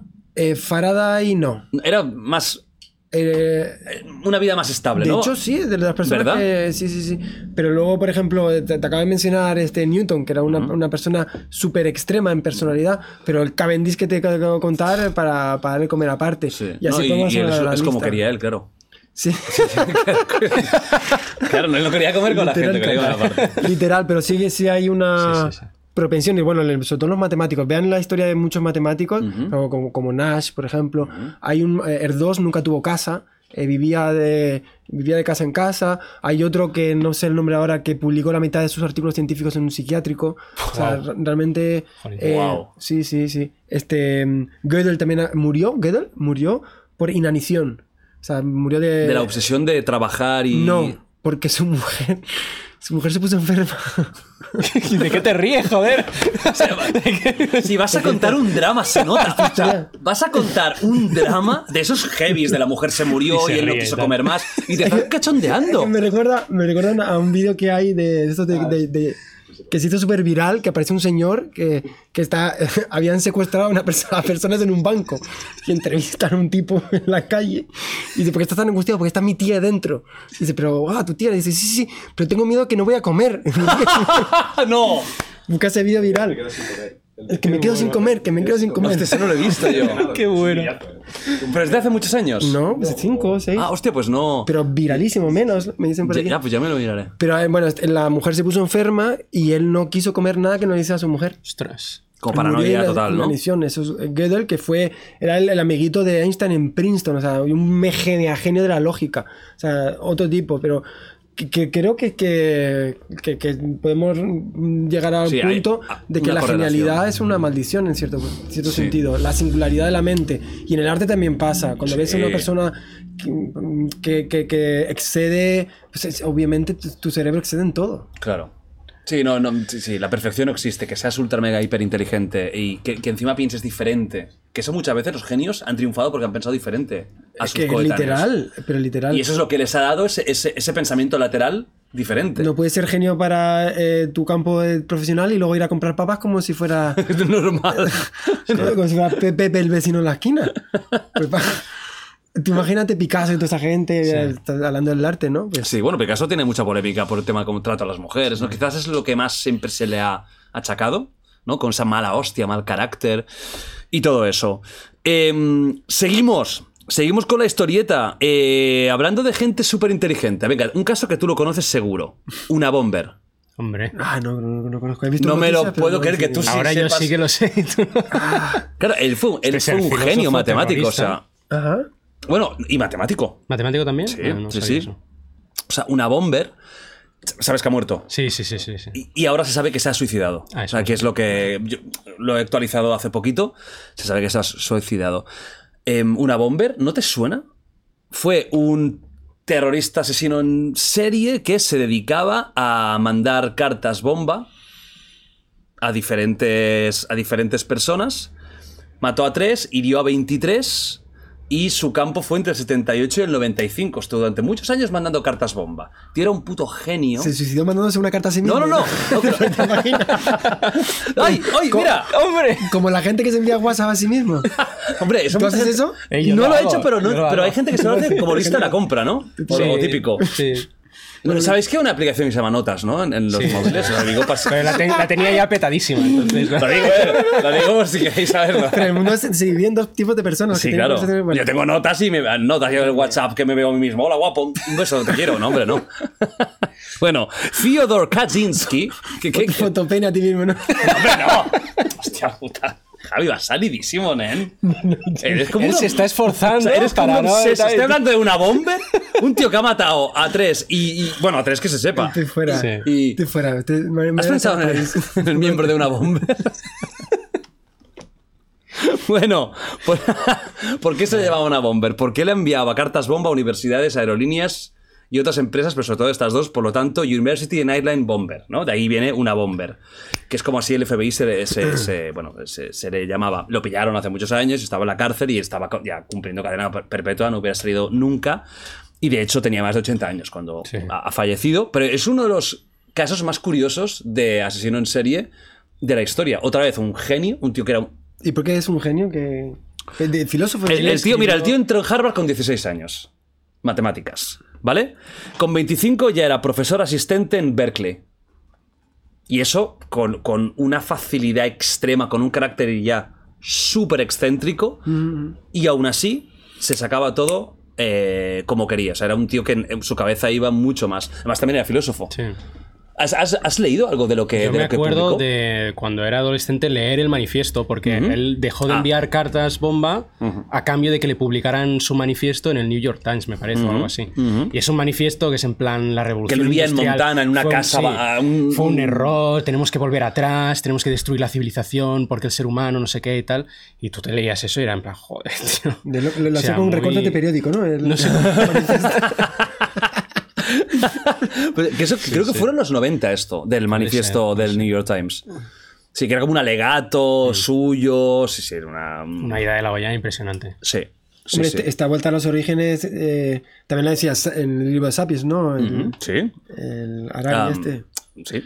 O sea que no es una idea tan radical el hecho de que el ser No, humano era no. más feliz. Los medios. Pero Mm. sí. Es- y eso es. ah, no sé qué decirte. Sí, sí, no. A Yo no veces estoy de pienso que- acuerdo. Yo, yo- depende. Hacia donde creo que estamos yendo ahora, quizás sí Depende que empezará. cobres, ¿no? no, pero creo que, por ejemplo, ahora estamos en el primer mundo en una etapa muy infeliz. Uh. Creo sinceramente de que ¿Sí? desde, desde la aparición de las redes sociales y la explosión de Internet y la ultra conexión con los smartphones, que es quizá lo mejor y lo peor que nos ha pasado en los últimos 100 años, creo que la gente tiene en el primer mundo, porque claro, no podemos comparar lo que vivimos hoy eh, eh, aquí con lo que vive en Uganda, por ejemplo. Sí. Pero en el primer mundo sí creo que estamos en una época muy infeliz, donde hay muchos problemas mentales, la ansiedad y la depresión están disparadas, mucha gente con, con perdida, m- mucha ansiedad, un, un- un- un- control extremo del día a día, una conexión 100%, o sea, yo creo que no estamos en una buena época, sinceramente. O sea, creo que en, la época de nuestros padres, incluso cuando éramos más jovencitos, estábamos más relajados y más tranquilos. ¿No? ¿Tú, tú crees que no? ¿Crees que ahora estamos en un punto No, más sé, en, no pic- sé. en el pic? Solo he vivido en este mundo. No, pero tú, claro, tú- Pero sí, sí, sí me pasa que, de hecho, en Sapiens también lo, lo habla, ¿no? Eh, cómo la humanidad ha ido reduciendo también el número de conflictos armados, sí, prosperidad económica. O sea, es verdad que ahora tenemos ansiedad por el móvil y todas estas cosas, pero ¿qué ansiedad tenía un niño de, de los años 30? Que le caiga una bomba en, en- en su casa, ¿no? O sea, es, es verdad que, que hay, hay unos nuevos problemas. Pero también es verdad que hemos solucionado eh, parcialmente otros. Y yo prefiero la ansiedad que me da el no recibir un WhatsApp que, que, Sí. que me invadan. Que Que me invadan estamos en la Tercera pilles- Guerra Mundial. Hitler, Lo que ¿no? pilles una enfermedad. y- sí. Eh, eh, eh, es difícil de evaluar porque cuando las cosas son, eh, como le dicen, a- anacrónicas, o sea, situaciones que, que han- pasan en nuestro contexto histórico son difíciles de evaluar, evaluar, pero ciertamente vivimos en una época de prosperidad en términos promedios y también de paz en términos promedios. O sea, hay muchos conflictos, hay pobreza, hay muchas cosas. Ujú. Pero eh, siguiendo lo que dicen este tipo de historiadores, como Harari, es verdad que en números crudos parece ser que vivimos una época eh, positiva y que seguimos una línea positiva en términos promedios y evaluando, como digo, el, el mundo en, en muchas dimensiones. Sea, Claro, pero aquí podríamos mirar qué es, qué- incluso qué es la felicidad, ¿no? La felicidad que Sí, es vivir sí, más sí, años y vivir más sano. ¿Sería eso la felicidad o mejor vivir menos años, más activos, mejor? Eh, lo que dices tú de las guerras. Quizás no hay una... Bueno, para empezar hay muchas guerras en el mundo y que no nos afectan a nosotros, pero bueno, está lleno de conflictos. Y ahora tenemos uno aquí, parece que se acaba el mundo, pero hay guerras. En África hay mil batallas, guerras, conflictos a pequeña escala, pero que están ahí, ¿no? Y, no, no sabemos lo que pasará en unos años. De momento no hay guerra. De momento. Ya veremos qué pasa en 15 años, 20, Sí. 25, ¿no? Tema China, el tema Estados Unidos, Rusia, ese triunvirato. Yo sí tengo la sensación de que hacia donde estamos yendo va a ser muy estresante para nuestro cerebro. De hecho, no sé si ni estamos preparados mentalmente para el ritmo, lo que está a punto de venir o lo que está ya aquí, ¿no? Sí, yo de, de hecho pienso que a lo mejor el- las redes sociales son el tabaco del- de, la década de los 30, los 40, que pondrá eh, usar redes sociales mata, que tardamos 20 años en darnos cuenta que el tabaco y que posiblemente seamos todos cómplices de este mal que dentro de- que se empieza a catalogar dentro de 10 o 20 años. Pero la realidad, volviendo un poquito a lo de antes, es que quizá, quizá a lo mejor estoy siendo muy frívolo y espero no, no decir ninguna disparate, ningún disparate. Ese tipo de problemas eh, surgen cuando el resto de problemas están Ah, solucionados. claro. Un niño que no tiene qué comer no va a tener ansiedad eh, eh, ecológica o e- ecodepresión o estas cosas que quiero decir. Claro, o no tienen una pandemia ni de obesidad, ni de problemas, no, tienen otros problemas, claro. Sí, que quiero, quiero decir que este tipo de problemas que estamos empezando a, a ser muy conscientes de ellos, que son muy importantes y que realmente son dignos de ponerle toda nuestra atención y todo nuestro cariño, quizás surgen también de una sociedad opulenta. Sin duda. Y sin duda. quiero decir que Son problemas de primer mundo, ¿no? Que se dicen. Claro, entonces hace 80 años que el que no tiene pa- pan para llevarse a la boca, te lees las historias de la Segunda Guerra Mundial donde hu- hubo eh, ep- epidemias gigantescas de todo, pero incluso de hambre que se co- comían cualquier cosa. O sea, hay historias de cartas de rusos de la posguerra que dices bueno, normal que no tengan ansiedad porque le hace bullying en clase, pero normal, está comiéndose una cucaracha. Ajá. Entonces, eh, es difícil Es evaluar, difícil ¿no? comparar, ¿no? Pero aquí se entra también en ese concepto que yo aquí alguna vez he mencionado que no me gusta, que es el es siempre los tiempos posteriores son mejores. Y esto no es así. Sí. Hay épocas más plenas y menos plenas. Incluso décadas, ¿no? Mejor y peor. Y creo que a veces también tenemos como la tendencia que no, que claro, cada década es mejor que la anterior. Yo no creo que sea Al así. revés, no, no se dice eso de cualquier tiempo pasado. Ah, bueno, pero eso es el poder de la nostalgia, ¿no? Que a veces también es un poco No, engañoso. porque yo cuando, cuando era Claro. pequeño, no sé, qué, porque no, porque en el LGB, eso es muy de viejo, ¿no? Sí, LGB, eh, que de 100 años. Bueno, o sea, LGB. Joder, se ha dolido. sea, ¿Tú, es- eres de, de, de Pau, esas cosas? No. Yo soy de. Yo hice la ESO. ¿Tú qué año eres? LGB, LGB. Yo soy del 82. eh, de- Bueno, 84. Soy viejo sabroso. Ah, ahí estábamos, ¿eh? Estábamos. estábamos Catálogo, ahí- catálogo. eh. Cata- fichamos, Sí, fichamos. Al partir del 4 ya fichas como, como viejo sabroso. Bueno, vamos a uno que no es, viejo pero no sabroso. No, es, un- es una locura. Esto es una locura. No puedo entender, comprender cómo está pasado. A ver, tú lo comprenderás porque hoy vas tan salido que lo vas a comprender. Jordi. Un hombre, no, te lo juro, no, me entra en la cabeza. Un hombre se tenía en Barcelona después de que durante la celebración de la Champions que ganó, Visca el Barça, grande siempre, la Champions femenina que ganó el Barça, no ganamos la masculina, pero tenemos la femenina, que sé que es la que te, te da La más que te rabia. fastidia. La que te fastidia. Todo lo que gana el Barça me fastidia. El Mundial de Petanca. De parchís. Y ayer Bueno, le ganamos al Madrid, eh, al Barça en juveniles y lo celebré como si... No, pero no me, no me enteré yo. te. No me enteré. Yo solo estoy pendiente del, del Castelló, que ganó al Deportivo de La Coruña en un partido de infarto. Grande Castelló. ¡Para arriba que vamos!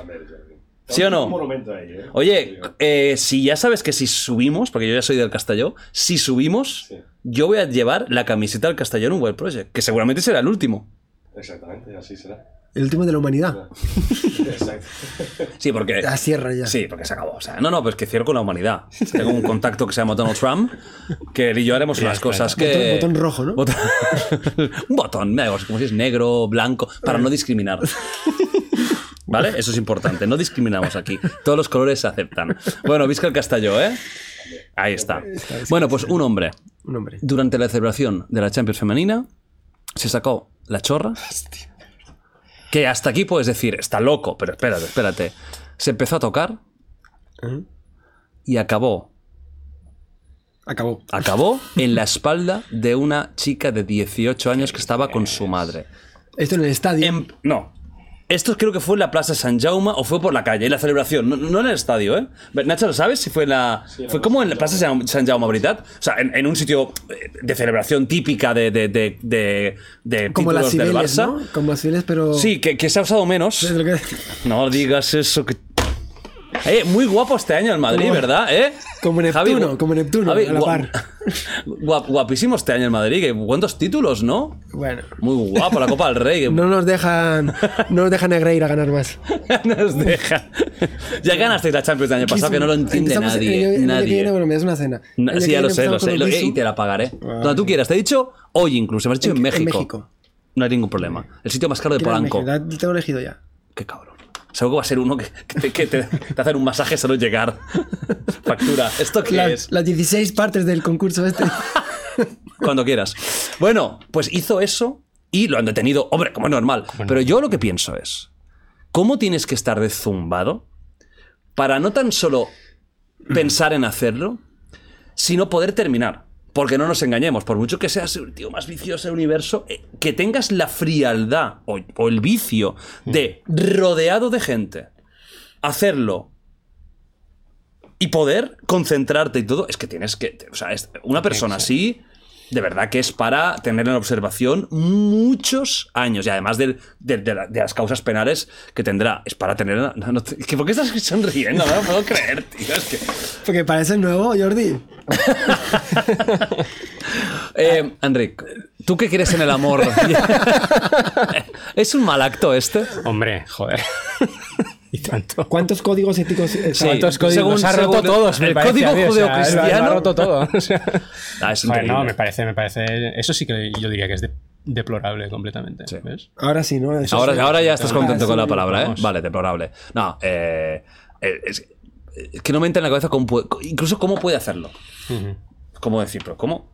Que lo pienses ya es de locos, pero que, que puedas hacerlo. Te digo que lo dije lo de nuevo porque ah, no, no había en nuestra época el, el personaje este que iba con una gabardina y así. y- Sí, o sea, quiero decir que. pero ese es un exhibicionista. claro, pero esto Pero es lo este mismo, es. de No, forma. no, para mí es mucho peor. Es mucho peor. Pero quiero decir que hay muchas Mucho. personas que les excita eh, precisamente esto. O sea, quiero decir que hay muchas patologías sexuales de gente que le excita cosas muy raras. Muy raras. Y a eso no hay más que ir a internet. Eh, quiero decir, bueno, todo eso de que paguen 2.000 euros por, porque un pie chupar y tal, pues es una... Es una filia. Sí, sí, sí, sí. Es una filia, pero como dicen esto las filias que no están bien, Parafilia. parafilia. Es una parafilia. Pero vamos, que eh, si coges el libro de... lo, lo agarras, agarras un libro. No, que no estás en México, ¿eh? Eh, Aquí puedes decir coger. si coges un ¿Yo libro... te puedo coger? si, tú te, YouTube no lo ¿Tienes- tienes fuerza para esto, cogerme? ¿no? si tú te caes, yo te puedo coger. ¿Qué le digo? No sé. Pues puedes, puedes, ¿Tú- puedes. tú ¿Entiendes la Pues, Sí, referencia? sí, sí, sí, esto lo entiendo. puedes, puedes. Hasta aquí, la filosofía da para eso. Hasta ahí yo- Puedes y ahí- debes. Puedo, debo, puedo, debo, México me puedo, debo y lo haré. Pero quiero decir que con, con el gran catálogo de parafilias que hay, poco pasa. Poco pasa. Quiero decir... Que sepamos. Sí, sí, sí, sí. Por eso digo que no solo no me sorprende, eh, me desagrada, obviamente. No te sorprende. A mí, a mí esto me sorprendió que, que- que en la Plaza San Jaume, rodeado de gente. Pero bueno, has has visto muchos vídeos, ¿no? Que, que graba la gente, gente que se pajea en aviones, de gente. O sea, hay. eh, Creo que hay un porcentaje muy alto de la población que tiene parafilias. Esas parafilias, hay gente que las sabe tratar y las gestiona de forma que no eh, genera ningún tipo de impacto en su círculo, y hay otros que no pueden escapar a ellas. Y esto es una realidad social tan grande como lo antes que hablábamos de la psico- psicopatía. O sea, hay un porcentaje de gente que, que, pues, que tiene estas cosas. Y el problema es que no se saben gestionar, porque que tú tengas una parafilia es algo triste para esa persona y que socialmente nos debería dar tristeza. Que la expreses da miedo. Entonces, sí, sí, sí. eh, eh, pero eso es- yo creo que es más corriente de lo que nos Hay una imaginamos. psicóloga que, que no me acuerdo cómo se llama, que la he visto en, algún, en alguna entrevista, en algún podcast, es muy polémica, porque, por ejemplo, habla del tema de la pedofilia desde este punto de vista de las filias. Es decir, no justifica nada, pero es como intentando entender por qué y que, que, es que hay, hay, o sea, que son temas que son muy tabú, pero estaría bien hablarlos. Sí. Hab- hablarlos, ¿no? In- intentar comprender, igual que comprend- intentamos comprender, analizar a los asesinos en serie, que es, que es horrible, es abyecto lo que hacen, ese tema también. Es un- tengo, es que no, no, no la, he, vi- la he visto muy por ahí, pero, porque lo típico que te van diciendo, oye, esta, trae a este, trae a esta. Y la, vi alguna cosita, me pareció muy interesante porque lo decía desde un punto de vista absolutamente científico, riguroso. Y es, es, son temas para hablar, igual que las filias. Esa es una filia, evidentemente, ¿no? ¿Qué hacer, por ejemplo, con esta gente? ¿Que ¿Son un peligro para la.? Porque él ha actuado. ¿Cuántos sabrán que en su disco duro ordenador tendrán unas cosas que nos quedaríamos pálidos, pero nunca jamás harán nada? Nunca.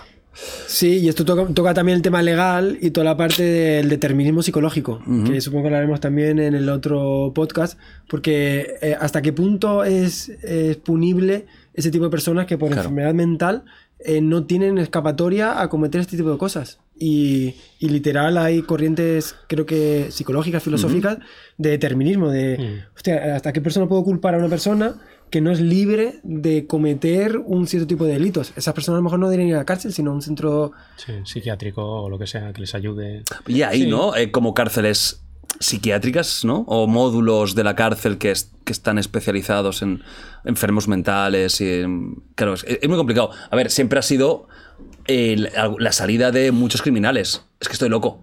Es que soy esquizofrénico. Bueno, y luego penal- demuéstralo, demuéstralo, A claro. nivel penal, de hecho, suele ser una forma también de conseguir la, la absolución de Sí. muchas personas. El, y es, es una gran cuestión mental, estudiar, sí. Mm. estudiar bien el cerebro para encontrar también eh, la culpabilidad, ¿no? Y también es un tema filosófico. Claro, eso, ¿y hasta qué el punto? determinismo. Eh, objetivamente puedes saber si una persona de verdad tiene una enfermedad mental o no. Porque hay gente que sabe actuar muy bien. No, supongo que habrá mm, su margen de error, ¿no? Pero tendrás una serie de criterios objetivos y tal. Eso yo ya, ya no entiendo eso, pero supongo que habrá. Es muy complicado, ¿eh? Es muy complicado. Es muy complicado. O sea, el cerebro humano es muy difícil, las enfermedades mentales son muy difíciles de a veces diagnosticar y a veces incluso diferenciar unas de otras. Y yo creo que si has estudiado mucho un tema, puedes jugar con ello. Que mucha gente no lo hará y realmente está mal, pero hay otros que lo intentan y a algunos les sale bien. Bueno, la, echa, la ley echa la trampa. Claro. Pero si tú eres una persona enferma mental que tienes algún tipo de patología, pues es lógico que te cataloguen diferente que una persona que, no en su sí. libre acto está decidiendo cometer un- algo que, Pero que claro, realmente es reprobable. asesinos en serie, por ejemplo, Jeffrey Dahmer, todo ese tipo de super asesinos que encima hacían cosas muy bestias. Estos están en han estado en cárceles normales. Porque consideraron los jueces de que sabían diferenciar del bien y, de- y del mal. Que es un poco como la, la- la clave, ¿no? ¿Sabes diferenciar el acto correcto o incorrecto? Vale, pues si lo sabes hacer, para la cárcel. Yo creo que estas, todas esas personas tienen algún tipo de patología mental. Una persona que disfruta matando a 12 o 15 o 20 o 100 y, luego hacer cosas con los cadáveres. Eso es un trastorno, patología. ¿Qué, qué hacemos con ellos? ¿Los metemos en un psiquiátrico o a una cárcel? Porque ahora dicen que saben distinguir el bien del mal. ¿En ese momento lo sabían? ¿O al revés? Muy complicado, ¿eh? Es una línea ahí que es muy delgada y que... No sé si nunca la podremos mm, marcar bien. ¿No? Sí, son, son casos límite que no son fáciles de No. interpretar, porque ya no vemos, por ejemplo, a gente que, que mata en sueños. Hay, hay gente que ha pasado eso, que en estado de, de- de sueño, o sea, inconscientes, cometen actos de, de- de todo tipo. Yo le he contado que, que, que soy sonámbulo. Eh, ¿Puedes juzgar a esa persona por ese acto que ha cometido? Es una cuestión de- de- delicada, pero si a esa persona, o sea, lo- la- la- el gran debate está en los grises, ¿no? Sí, pero yo creo que en un tema sonámbulo, si la persona no tiene conciencia, creo que yo al menos, yo no la, yo no la juzgaría. Vale, como pues una persona asesino. enferma mental entonces. Claro, pero es que hay momentos de lucidez en una persona enferma mental. O- O a lo mejor no está enferma o tiene trastornos. Es que es tan Es muy amplio. Y además que se va actualizando, el DSM se va actualizando. Muy complicado. Y creo que las personas que estamos sanas, y que me considero sana, creo que las personas que Esta estamos sanas, risa, esta risilla que te escacha, te escapa. creo que nos cuesta imaginar lo que puede ser estar en un cuerpo, o sea, un ser enfermo. O sea, De hecho, creo que, nos no, ni podemos entenderlo. No, ¿verdad? por eso digo que es muy fácil juzgar a personas enfermas desde nuestra posición sana, pero no, no, no tiene que ser fácil. No es sencillo. Vamos con las últimas. Este- esta tertulia es un poquito más corta y terminamos ya.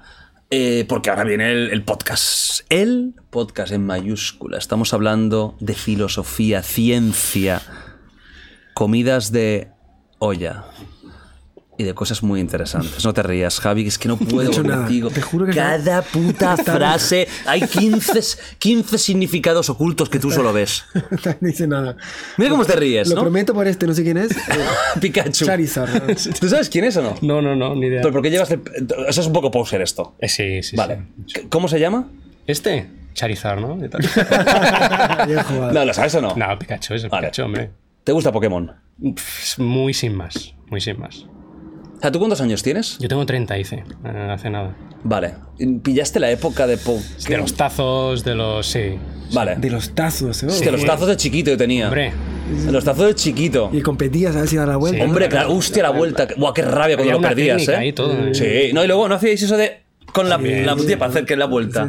Será de jefe, ¿eh? Eh, el, y no malote, teníais- el malote del colegio. ¿eh? Y no teníais los tazos duros. sí, también. Que eso me, metías una que todo volaba. Sí, sí, sí. Qué época, ¿eh? Pero tú tienes pinta, Javi, que también jugabas a la peonza, tú, ¿eh? Yo. Ah, yo pillé una época de a las peonza también. canicas. Canica, ¿eh?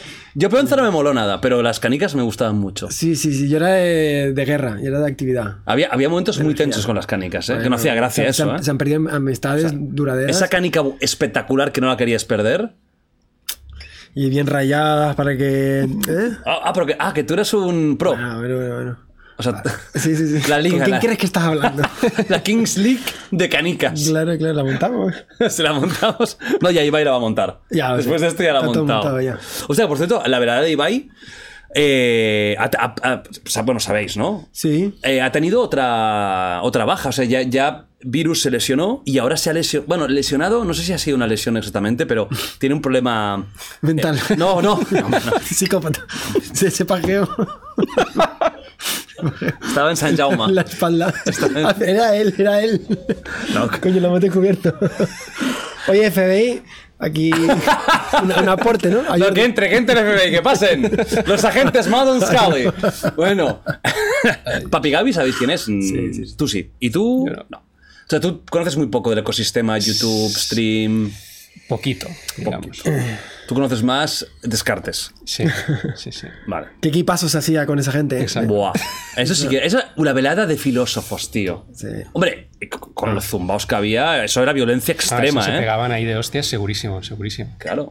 No, ya, antes hablábamos de, hablábamos de la correlación entre La genialidad. la genialidad, Caravaggio, que tuve aquí a Antonio García Villarán, me contó que Caravaggio era lo peor, agresivo, violento, apuñalaba. Bueno, o sea, era, era un, un- Es un genio de la pintura, pero era un loco. Eh, Otro más, ¿no? O el propio Van Gogh, con tantos problemas mentales que tenía. O Munch, o Ed- Edward Munch, ¿no? Del, del, del grito.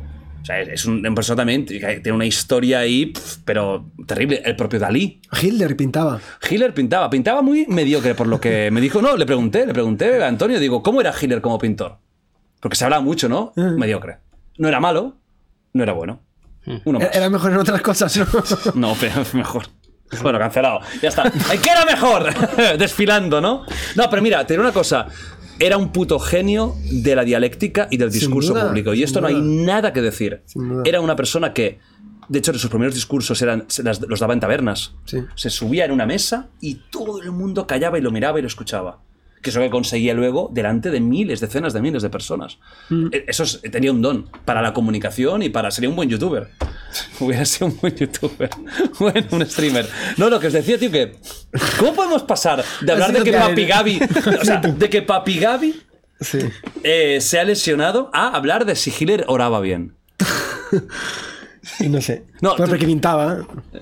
Es que pintaba poco. bueno, se ha lesionado porque se ve que eh, Papi Gaby tuvo un problema de salud en su juventud bestia. ¿Tú sabes? eh, eh, ¿Cáncer? Cáncer. ¿verdad?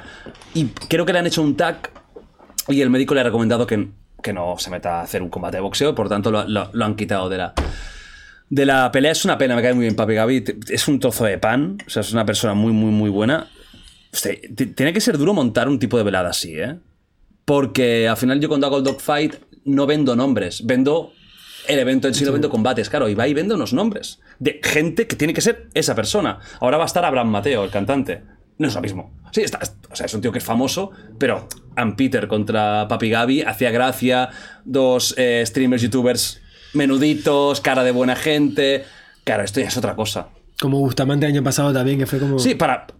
Y eso que él vino con bastante antelación. Yo, yo creo que. él- no, no lo hablaba con Ibai, pero tiene que estar un poco hasta la polla. De, de- de- sí, y, no- sí, y, de, y de, la, de la presión de montar la velada. Te- me da la sensación, ¿eh? De que tiene que ser muy estresante. Mucho. Mucho. Porque él, él- él no es simplemente el presentador. Él, él y su productora son los que montan todo. Es como lo de Dogfight. que Yo no solo soy el que dice, hola, yo lo pienso todo, estoy en todo. Sí. Eh, La estructura, el orden de combate, todo esto es cosa mía. Entonces, uf, es- lo mío es muy peque- más pequeño y es estresante. Imagínate eso que estamos hablando de que te viene artistas top, bueno, top, de la música que os gusta, que te gusta. ¿Te gusta el reggaeton? No. Tampoco es que lo escuche ¿Qué demasiado. música te gusta? Lo que te decía antes, yo escucho mucho Al, al, al indie catalán. El indie catalán. Es lo. Y poca cosa más. No escucho. ¿Y Love of Lesbian? Creo que no, que no, No. escucho demasiado. Manel sí que te gusta, ¿no? Manel, sí, Amics de las Arts. Amics de las Arts. eh, ese- esos grupos. Ese, ese- ese es el rollo que te va, ¿no? En catalán, la mayoría, ¿no? Sí. Bueno, pues eh, tienes ya todos los haters, ¿eh? Ya, bueno, no sé. No, se- no se escogen los gustos No sé, musicales, no sé. Nací así. Nací así. Voy a Determinismo. eso. Yo la vez que me digas del reggaetón diré, nací así. nací. Determinismo. Bueno, Hasta el suelo. ¿eh? Vamos ya con las últimas, lo que os digo. Castelldefels es una población de aquí cerca. De hecho, hay muchos jugadores que viven por Castelldefels o Gavà.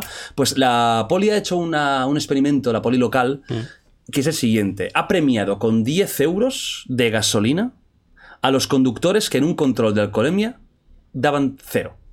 Si dabas cero, te ganabas 10 euritos para gasolina. Esto lo hicieron el sábado pasado. Pararon a 62 personas, de 18 a 30, la mayoría jóvenes, de los cuales 30 fueron premiados. 32, eh, pues no. 27 no dieron positivo, pero sí que habían tomado alguna cosita, que pues está bien. Y 5 que sí que dieron positivo y está mal. Está bien, yo creo que es una buena manera de motivar a la gente. Al final, los calés es la, la mejor forma de motivar a alguien, ¿no? El- no. La, la pela. La pela, la pela, ¿no? La pela es la pela. ¿La pela, la, la pela es la pela o no? La pela es la pela. La pela es la pela y, y se tiene que motivar. Sí, como mínimo es original, ¿no? Claro. Te ganas algo. Que no tendríais que beber. Sí, bueno, pero la- es muy fácil decirlo, pero luego... lo- bueno, ¿lleváis coche? Yo no conduzco. ¿No? ¿No te- ¿Tenéis carnet? Sí. O sea, tenéis carnet y no conducís Yo nunca. hace años, años que no conduzco. O sea, sacasteis el carnet por, por amor al arte. No, me lo saqué con la idea de que iba a conducir y luego no. Claro, tú has venido con el Cambiaste chofer. ontología, Sí, ¿no? Tú has exacto. venido, tú has venido hoy con el papamóvil. con el papamóvil, exacto. Claro. O sea, De hecho, literal. Yo fui conductor de- durante muchos años, más Ah. de 10. ¿Y no echas de menos? No, conducir? al revés. Yo lo dejé también por prescripción médica. ¿Ah, sí? No, no. Ah, no. ok. Me la, me la has colado. Yo qué sé. que vas a ir al médico, no fumes y no, Y no conduzcas. ¿Y no, te gusta conducir? pero es verdad que me genera ansiedad. Hostia. Me genera ansiedad el tráfico, las situaciones típicas. Soy mucho más feliz tardando lo mismo en transporte público leyendo un libro que yendo en una- en coche así, "Ah, quiero llegar, quiero llegar. Y sé que la- el tráfico genera mucha agresividad, genera Sí. muchos nervios. Y he canalizado esa energía que tenía tan negativa en sen- ponerme musiquita y estar en el transporte público leyendo un libro. Entonces, hace como 10, 15 años que no tengo coche. La, la última vez que tuve coche fue en, en torno al Pleistoceno. Ahí con los dinosaurios de Jurassic Park, ¿eh? Eh, la escena esta de Parque Jurásico. No, o, todo- o la- lo de los picapiedra. También, ¿no? también, también, Estás ahí corriendo. la gente más joven no sabe de qué estamos hablando, pero bueno, sois felices igual, me encanta. Los No, picapiedra, ¿eh? Los Picapiedra. ¡Vilma! Qué grande, Histórico, ¿eh? tío, ¿eh? Histórico. Pedro Picapiedra. Bueno, el, el 70% de los españoles en una encuesta eh, sobre cultura científica eh, votó que los, los humanos sí convivieron con los dinosaurios. Y creo que 70%. son un porcentaje de ese estilo, 65. Y yo creo que está basado en los picapiedra. Yo creo que los picapiedra hizo pensar eso. Eh, la respuesta es no, nunca hubo No, solape entre millones de años de diferencia. Millones, millones. Millones de millones. años. Del orden de 60. Claro. O sea, el 65 era como Casi nada. Cretácico o algo así, ¿no? Ah, eh, los, los dinosaurios tri- eh, Jurásico, Triásico, Cretácico, creo. Mm, y creo que se extinguen, se extinguen por ahí, ¿puede ser? Creo que se extingue en Cretácico, hace 60, y- hace 60 millones de años, 55 por ahí. Y el ser humano, En México, ¿eh? Empezó México. todo. en- contigo verdad, todo. Chutskins, Kunskins. Clan, que se llama así el meteorito. ¿Por qué complican tanto el puto nombre, tío? Podrían llamarlo meteorito Pepe. Porque había una No, cultura. Da igual, que la cultura me suda la polla. Me suda la polla. El, el meteorito Pepe. O sea, No, no, el no. nombre es, no, el nombre es una locura, ¿eh? Chicos Loop, algo así es. Y- Vamos a intentar decirlo, va. Eh, Chicos Loop, creo que se dice así. ¿Cómo se pronuncia? Creo que es Chicos Loop o algo así. Me corregirán los 130 millones de mexicanos que lo están Sí, por viendo. favor. Pero se escribe algo así. Y, y creo que es una región Sí. pesquera Chi- Chicxulub. Chicxulub. que está muy cerca de la zona de impacto. Pero bueno, es una historia muy, muy bonita. Que Sí, súper bonita. Para los dinosaurios no. Sí, sí. Pre- fue preciosa. Cuando la Tierra se llenó durante años de nubes. Pues en esa época es muy feliz. Bueno, No se puede hablar en este podcast. Pero, pero básicamente el descubrimiento lo hizo un físico de partículas. ¿En serio? Eh, que sí, su hijo es geólogo. Bueno, él- él es un físico que yo amo, porque entre otras cosas, aparte de tener el Nobel en física por descubrimientos en física de partículas, eh, corrigió al FBI el asesinato de, mm, de ¿Kennedy? Kennedy. Sí, Bueno. tomó el informe y a través de análisis físico corrigió varios de los testimonios. Eso y más análisis- falso. Hombre. Sí, de- de- en función de la dirección de la bala, el movimiento de la cabeza, la energía pudo corregir ese análisis de FBI. Encontró cámaras ocultas dentro de pirámides a través del análisis de muones Mm. en Keops y Kefren. Y finalmente tuvo, um, se le ocurrió una forma de datar eh, ciertas capas, estratos geológicos, Wow. junto con su hijo geólogo, y propusieron juntos la hipótesis del, del meteorito. ¿Está vivo? No, Ah. eh, no, querías traerlo, ¿eh? Hombre, no, no, pero joder, es un- una pasada lo que Sí, estás sí, sí. contando. Espectacular, se llama eh, Luis Álvarez. Ajá. Wow. O sea, que pueden imaginar que incluso tiene descendencia... sí, seguro, latina, hispana. Y Qué juntos, fuerte. padre e hijo, crearon la hipótesis del, del meteorito y el meteorito lo encontraron en Pemex, el cráter. Faltaba el cráter, nadie les creía, le ridiculizaban, se rían de ellos, hasta que apareció un cráter eh, que lo descubrió la empresa esta eh, mexicana, análisis científicos que hacían que ellos eran secretos, al final trascendió, alguien oyó que había un cráter que habían descubierto en esas eh, exploraciones que hacían ellos y finalmente unieron una cosa con la otra y surgió Wow. esta hipótesis y se llama Sikurlu por, por creo que por una región. Por la región y todo. Qué fuerte, tío. Es increíble. Y es la. es ¿Dirías que es la, la- la razón de la extinción de los dinosaurios? ¿Es- ¿Se, se considera a día de hoy como la única? Creo que en el consenso científico, lo que hablan los geólogos, creo que es multifactorial. Vale. O sea, creo que ese- Eso fue como el detonante, quizás, sí, pero ya había. vulcanismo, ot- otras causas. Ujú. Pero o, el, el meteorito cayó en el s- eh, 65 millones de años eh, hacia el pasado, coincide perfectamente. Todo. Ah, O sea, pare- parece ser que, que fue uno de los factores, por lo menos. Sí, No, y, y todas las simulaciones que se hacen de un impacto de Mm. un meteorito similar en la Tierra causarían esto: un cambio de ecosistema mundial, que es lo Mm. Sí. que causó, y, y todo. Qué- Qué pena, porque hubiera molado que hubieran dinosaurios, ¿verdad? No estaríamos aquí. Ya, también es Eh, verdad. No digas eso, y que se hubieran quedado en una isla como Jurassic Park. solo ahí. La única, la Ahora superviviente. están dentro de la Tierra, ¿no? Se ¿El ve. qué? Ah, sí, con los nazis. Con, los nazis. ¿no? Sí. O están detrás de la luna. Ah, también, también es otra. No, pero es verdad que en esa época eh, los mamíferos de los que descendemos nosotros eran ratitas. Sí, roedores pequeños, ¿no? Nocturnos, que pillaban lo que podían. Y la muerte de los dinosaurios dejó un nicho biológico que pudo ocupar el, eh, los descendientes de. O sea, nuestros. Esos. Esos cuatro matados. Esos cuatro. Esos, Ah, Qué bueno. Que se les ocurrió bajar del árbol. esos, esos cuatro matados. Venga, ya las, las. Va, las.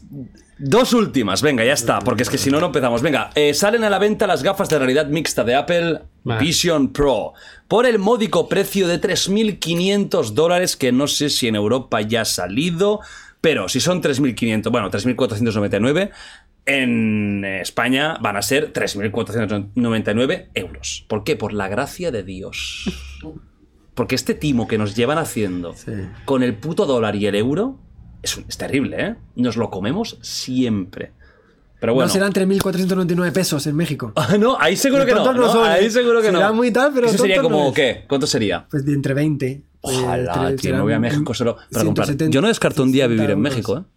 No te digo en broma. A mí me apasiona. De hecho, este año seguramente iré a México. Pero vamos a Pero hacer de, una de promesa vacaciones, ¿eh? grabada. Promesa grabada. Primero que me des una cena que va a ser en México. Sí. Prométeme ahí una, una gira o algo. Mira, te digo. Eh, ¿Lo digo o no lo digo? Dilo. En 2024, Dilo. ¿Eh? Jordi Wild, Sí. Javi Santaolalla, México, una pequeña gira, Venga, una probadita. ¿vale? En teatros grandes y tal, de un show que haremos. ¿Sí o no?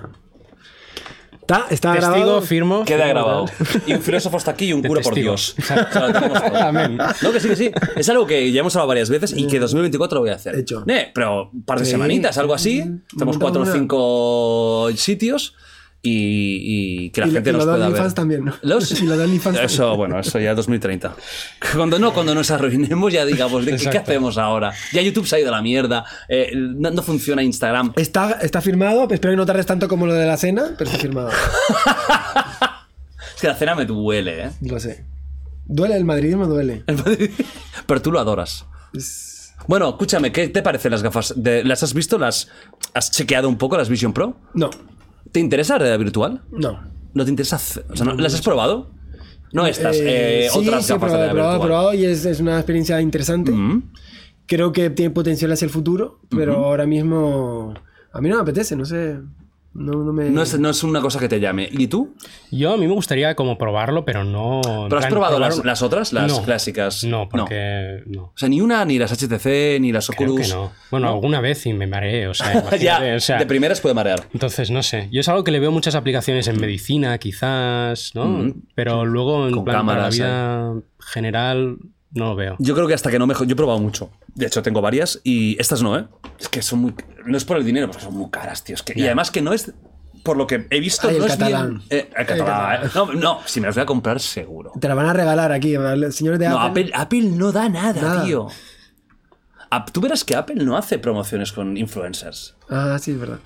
No lo ves, no ves un podcast patrocinado por Apple. No, Apple va a su rollo. Ey, así le va. Claro. De hecho, creo que, creo, no sé verdad, tú, tú Se le va de coña. más, que en las películas para sacar la manzanita de Apple hay que pagar a Apple, no al revés. O sea, las empresas normalmente pagan las películas Claro, para salir, imagínate. pero con Apple tienes que pagar a Apple. Es que Apple va tan bien, va tan sobrado que realmente. eh, al revés, yo creo que quieren crear como esta distinción. Por Es ejemplo, este precio. ¿Esto qué es? 3.500 euros por un utensilio que está. que seguro que tecnológicamente es la polla, porque todo lo que hace Apple está bien. Y se agotarán. Y seguro, pero es muy caro. Sea, yo de Apple tengo el iPhone y tengo el iPad, el iPad Pro de 12,9, que es increíble, pero es muy caro también. Todo es muy caro, pagas mucha marca, tam- mucha marca también. Y esa es una realidad. Me parece un precio desproporcionado, sinceramente. Es de realidad aumentada, o sea, lo que, lo que es esto, tú cuando te las pones, tú ves el mundo. O sea, no, no es como las típicas de realidad virtual que te tapan y te ponen dos pantallas delante. Tú aquí verás, verás lo que hay y lo que pasa es que te van saliendo pantallas como un poco cyberpunk. Que tú puedes ir eh, seleccionando, pues esto, esto, vale, quiero ver una peli. Pero ¿qué, ¿qué es el problema que yo le veo a día de hoy aún a este tipo de productos? Que son muy engorrosos. Y si no lo habéis probado, probadlo. Son engorrosos. Te cansan, son aparatosas las gafas, lo van a ser, va con cable. em, Apple no te ha pagado, eso está claro. no, no, no, no. No, no, no. Bueno, si paga, que no pasa nada. Estamos aquí siempre abiertos a todo, amigos. No, pero son, una- son todas engorrosas. Las Oculus son engorrosas, las HTC Vive son engorrosas. Es una tecnología que es curiosa, pero que la veo muy lejos de ser eh, un estándar en nada. En nada. Y, y mola la experiencia. Yo he jugado a juegos, he visto... He visto, ¿Has visto? sí. Y mola. ¿Sí? Mucho. Es heavy. No puedo creer. Ah, está hablando de partidos de fútbol, ¿eh? Claro. Yo, lo- yo había entendido que era Claro, partidos de fútbol. claro, muy guapo. No, pero por ejemplo, una aplicación de, de esto, ¿qué podría ser? Te las pones y te conecta con el Staples Center de Los Ángeles en un partido de las finales. Y tú, tú no estarás en el, en el campo, sino que estarás en tu casa, pero como si estuvieras al lado de Jack Nicholson. Esto se puede hacer. Pero, ¿qué es lo divertido ver un partido de baloncesto? Ver al tipo al lado. Claro, no es lo mismo. El ruido no es el cambio. mismo, todo no es lo mismo. Y luego también me lo imagino como alguien viéndolo desde fuera y me parece muy ridículo. Ah, bueno, claro, ver a una persona con las gafas plan, puestas desde "Guay, fuera gol", y es... y No, a eso me refiero. Yo en casa prefiero ver a, a Enrique eh, o a ti llorando porque el Barça pierde. Que lo echan Una la cosa, ¿cómo, la cómo, cómo ha ido la liga este año? El, el la Madrid muy bien, ¿no? Que habéis quedado segundos de milagro, gracias a la Dios. Europa League ganaron. Es, es- es más divertido ver tu cara. La Europa League. Si no hemos ganado, vamos, si quedamos eliminados. Siempre. No, pero, y fíjate, eh, también de nuevo, el otro día en un evento de la Fundación Ares, eh, entrevisté a Arsuaga y le pregunté por esto, también lo hablaremos en el transhumanismo. Y el tipo me decía, la- ya estamos en el siglo XXI, hay mucha tecnología y la gente no va a, centros a ponerse antenas, la gente va a ponerse pelo, la gente no va a ponerse unos aparatos aquí, va a ponerse abdominales, o sea, seguimos anclados a, nuestra dimensión humana y bueno, este escritor Michio Kaku tenía el, principio del hombre de la caverna, pues que sigue muy anclado en nuestros genes es ese sentimiento de pertenencia de lo físico, o sea, estamos muy anclados a, a nuestro entorno humano. Seguimos viendo a una persona y lo que nos pone cachondo, bueno, para algunos es una espalda, pero lo que no, lo que nos pone cachondo tiene que ser una cara guapa, un Sí. cuerpo físico, físico, no, no, no miras, wow, qué chaqueta, no. Eh, lo que miras es lo que está, lo, lo- puro, ¿no? Lo instintivo, la Sí. carne. Y, algo, y algo muy paradigmático es que seguimos comprando libros físicos. La gente eh, sigue habiendo... eh, Es ah, verdad, que decían que iba a desaparecer y al final tampoco. No, el ebook ha sido un fracaso. Ah, Lo que pasa es que las, las tablets y los propios móviles, sí que es verdad que mucha gente lee así. Pero el libro se sigue comprando. A mí, por ejemplo, me gusta más un libro. Eh, hay humano página ahí que, que sigue arraigado y que pues, es una, una guerra contra nuestra naturaleza humana. Sí, pero ya, por ejemplo, para mí esto ya forma casi parte como de nuestro físico. Es casi un apéndice. Pero es externo. Es externo, pero, pero ya no sabemos ir ni a cagar sin esto. Es lo que decía Arzuaga, eh, tú, tú quieres ver de lejos, coges un prismático y lo usas. Pero no te vas a meter un prismático en los ojos. Ahora. Es- pero ese era el argumento de él. Pero también quizás no, no, no, no pretendemos cambiar demasiado rápido. Es que, en, ¿cuánto ha cambiado el mundo en 20 años? Esto no se había dado nunca en la historia de la humanidad. Lógica, sí. No, o sea, nunca había habido un avance tan rápido de nuestro día a día en 20 años. Nunca, jamás. Y aquí lo estamos viviendo. Tampoco podemos pretender que, además de todo esto, nos pongamos implantes. Yo creo que van a llegar, ¿eh? Bueno, de hecho, dices de ponerse pelo. Ponerse pelo es una operación y son unos implantes. O sea, ya es, una, ya es un poco jugar, incluso las operaciones de teta, de culo, ya- que yo no necesito el culo. eh, son, son operaciones que están jugando un poco con qué es exactamente, ¿no? Nuestro propio ser. Nosotros no somos así. Nos lo aumentamos externamente. Hablaremos ahora. Ya vamos con lo último. Lo último es eh, Messi. Te gusta acabar ahí, eh. Sí, me gusta mucho. Yo quería que viniera. Messi no ha venido. Aquí hay una cosa, Nacho, que tenemos que hablar tú y yo muy seriamente. ¿Ves si no ha Hicimos- venido? Pero pon, una foto mía con 15 años. ¿Tú has visto eso? Ah, eres clavado a Messi, tío. Espera. Lo voy a poner, lo voy a poner.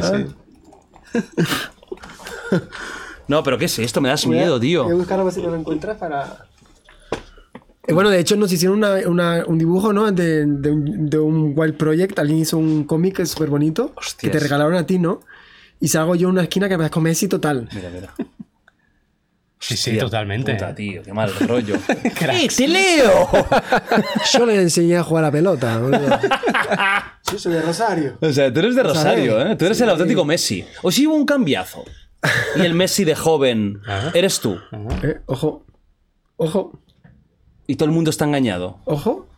Y tú, no, es que erais clavados, eh, tío. Que, que- está, el está. pelito, el pelito es muy clave, ¿eh? Ya habéis evolucionado diferente, Digi evolucionado Cada uno diferente. por un lado. Pero- pero- Habrá reencuentro, ¿te imaginas? Uno- Uno ha ganado más dinero, también te lo digo. No te, no te quiero engañar. No, ha sido él, Enrique. Exacto. Enrique es el que ha ganado más dinero. Bueno, Messi. Messi. Messi.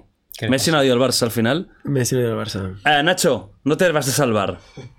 Nacho, no te vas a salvar. No me he acordado de poner el mierda clip que me hiciste. Pero bueno, la semana pasada mm, nos jugamos algo. Yo me jugaba que si Messi ¿Qué te venía, yo me teñía de rubio. Sí.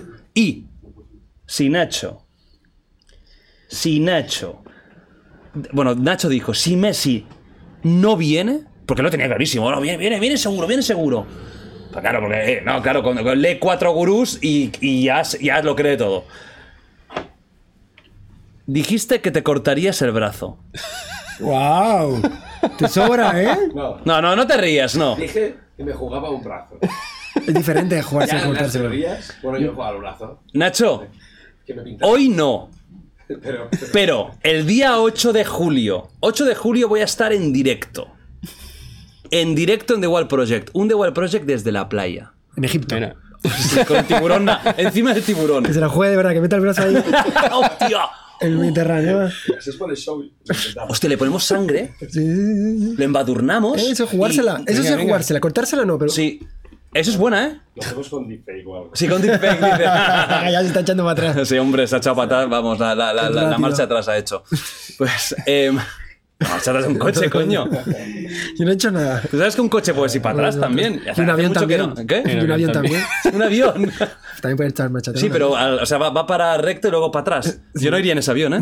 Y te digo, bueno, el día 8 de julio, que por cierto os, os hago un llamamiento, el día 8 de julio a las 5 de la tarde comienza un The Wild Project especial en directo con un invitado espectacular que es muy top, muy top. Con debate, con tertulia, con risas, con terror de noche. Esto va a ser el 8 de julio. En el 8 de julio, Nacho Amela va a pagar el precio de la apuesta. El 8 de julio, Nacho Amela pagará el puto precio de la apuesta. 8 de julio, Nacho, ya sé lo que te voy a hacer, ¿eh? Ya te has quedado sin realizador. Bueno, con un brazo puedes editar, ¿no? Claro. Sí, sí. biónico luego. me parece. Biónico. Bueno, Messi. ¿Te gusta Messi? ¿En qué sentido? Como jugador de fútbol. Eh, como jugador del fútbol con, con una camiseta albiceleste, sí.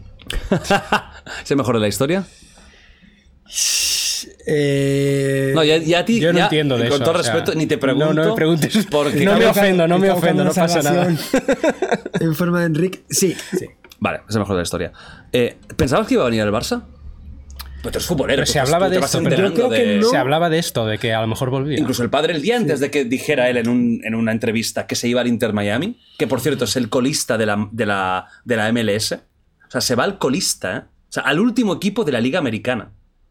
Creo que también hay muchos rumores de que Busquets y Alba pueden acabar, ¿no? En el Inter Miami. Se dice. Se dice, ¿verdad? Bueno, pues va a ir al colista y el día antes el padre estaba en Barcelona, que es por eso estábamos tan emocionados, y dijo que tenían muchas ganas de volver al Barça. Pero ahora me jodas, coño, ya sabías que no ibas a venir, tío. Yo te voy a decir varias cosas que no, no te van a gustar. Venga, va. No, yo estoy un poco hater con esto que ha pasado, ¿eh? La primera es que creo que el que no quería que fuera era el Barça. ¿Por qué? Eh, porque es un jugador, primero, que ya tiene una edad. O sea, ya no está en su situación.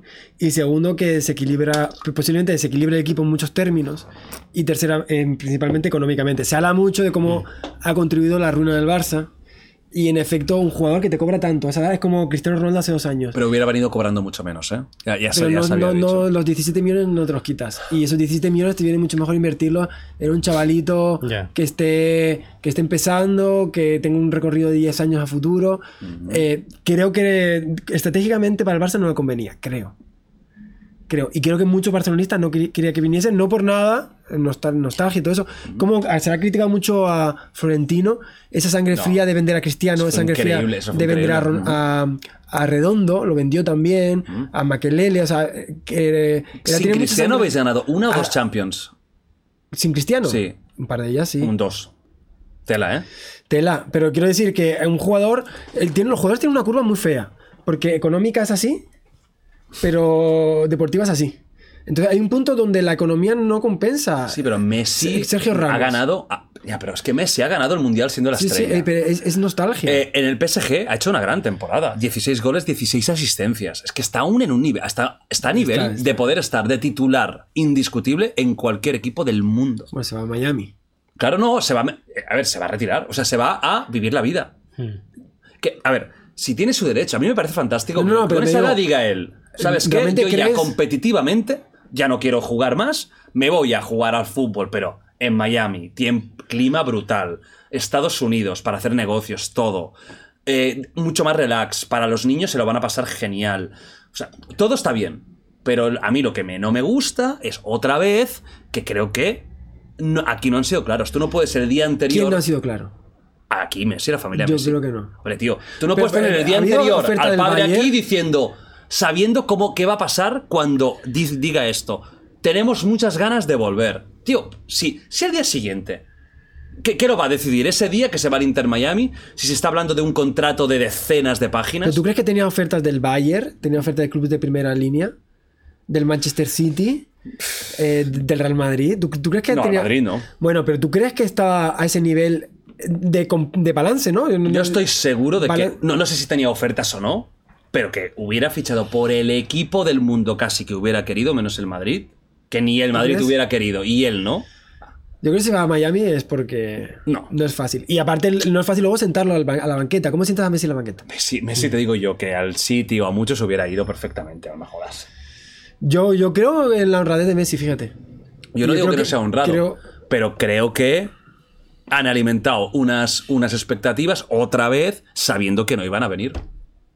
Tío, tú no puede ser que el día antes digas eso y justo 24 horas después das una entrevista con Sport donde dices que te vas. ¿Tú sabes cómo lo, lo utilizaron también cuando la campaña esa, que sí, que no, que sí, que no? Que no, que no, si Messi no es Lo un diablo, si no es un demonio, al contrario, si para mí Messi es Dios. Pero ¿cómo- Si yo estaba súper ilusionado, si tenía muchísimas ganas de que volviera al Leo, a- a- Sí, sí. del Moucor al, al Barça, si es su casa. Yo tío. soy más pro Messi. O sea, yo creo que, que si ah, es posible que haya habido algún tipo de movimiento así. Yo creo que en un matrimonio ya se ha venido.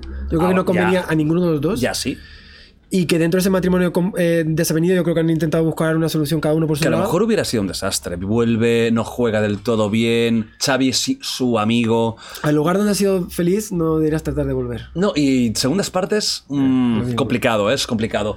Pero también a veces con Messi, tío, que Messi es humano. Parece que, que todo el mundo, o hay una parte que le- cualquier cosa que haga se la van a justificar. A mí hay cosas de la trayectoria de Messi que, repito, adoro, porque como jugador, eh, para mí es el mejor de la historia, con diferencia, de lo que yo he visto, claro.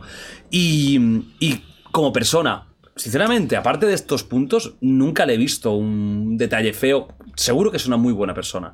Pero, coño, ha hecho malos actos. Lo del Burofax en su momento fue horroroso, tío. No te puedes querer ir del Barça así, aunque Bartomeu sea un cabrón.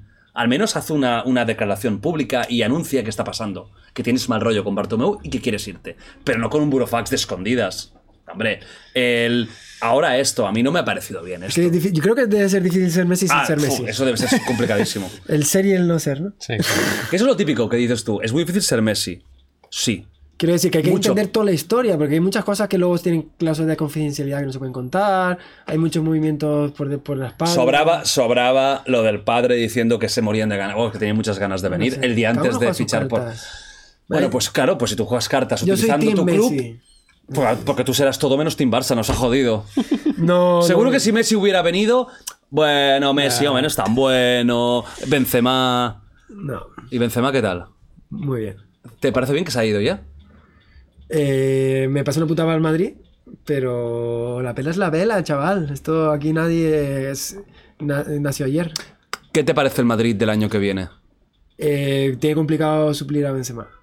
Porque la única forma es meter mucho dinero lo único- y pues, es complicado. ¿Crees que será un año de transición? Sí. ¿Crees que Modric continuará? Eh, después del siguiente año, complicado, complicado. complicado. Hay una renovación, tiene que haber una renovación. Y es posible que. la- la- el problema yo creo que es que si de verdad le ha puesto a Haaland no a Mbappé al do- 2024 y ha pillado un año muy malo para invertir. ¿Tú crees que Haaland va a venir a Madrid? Mbappé.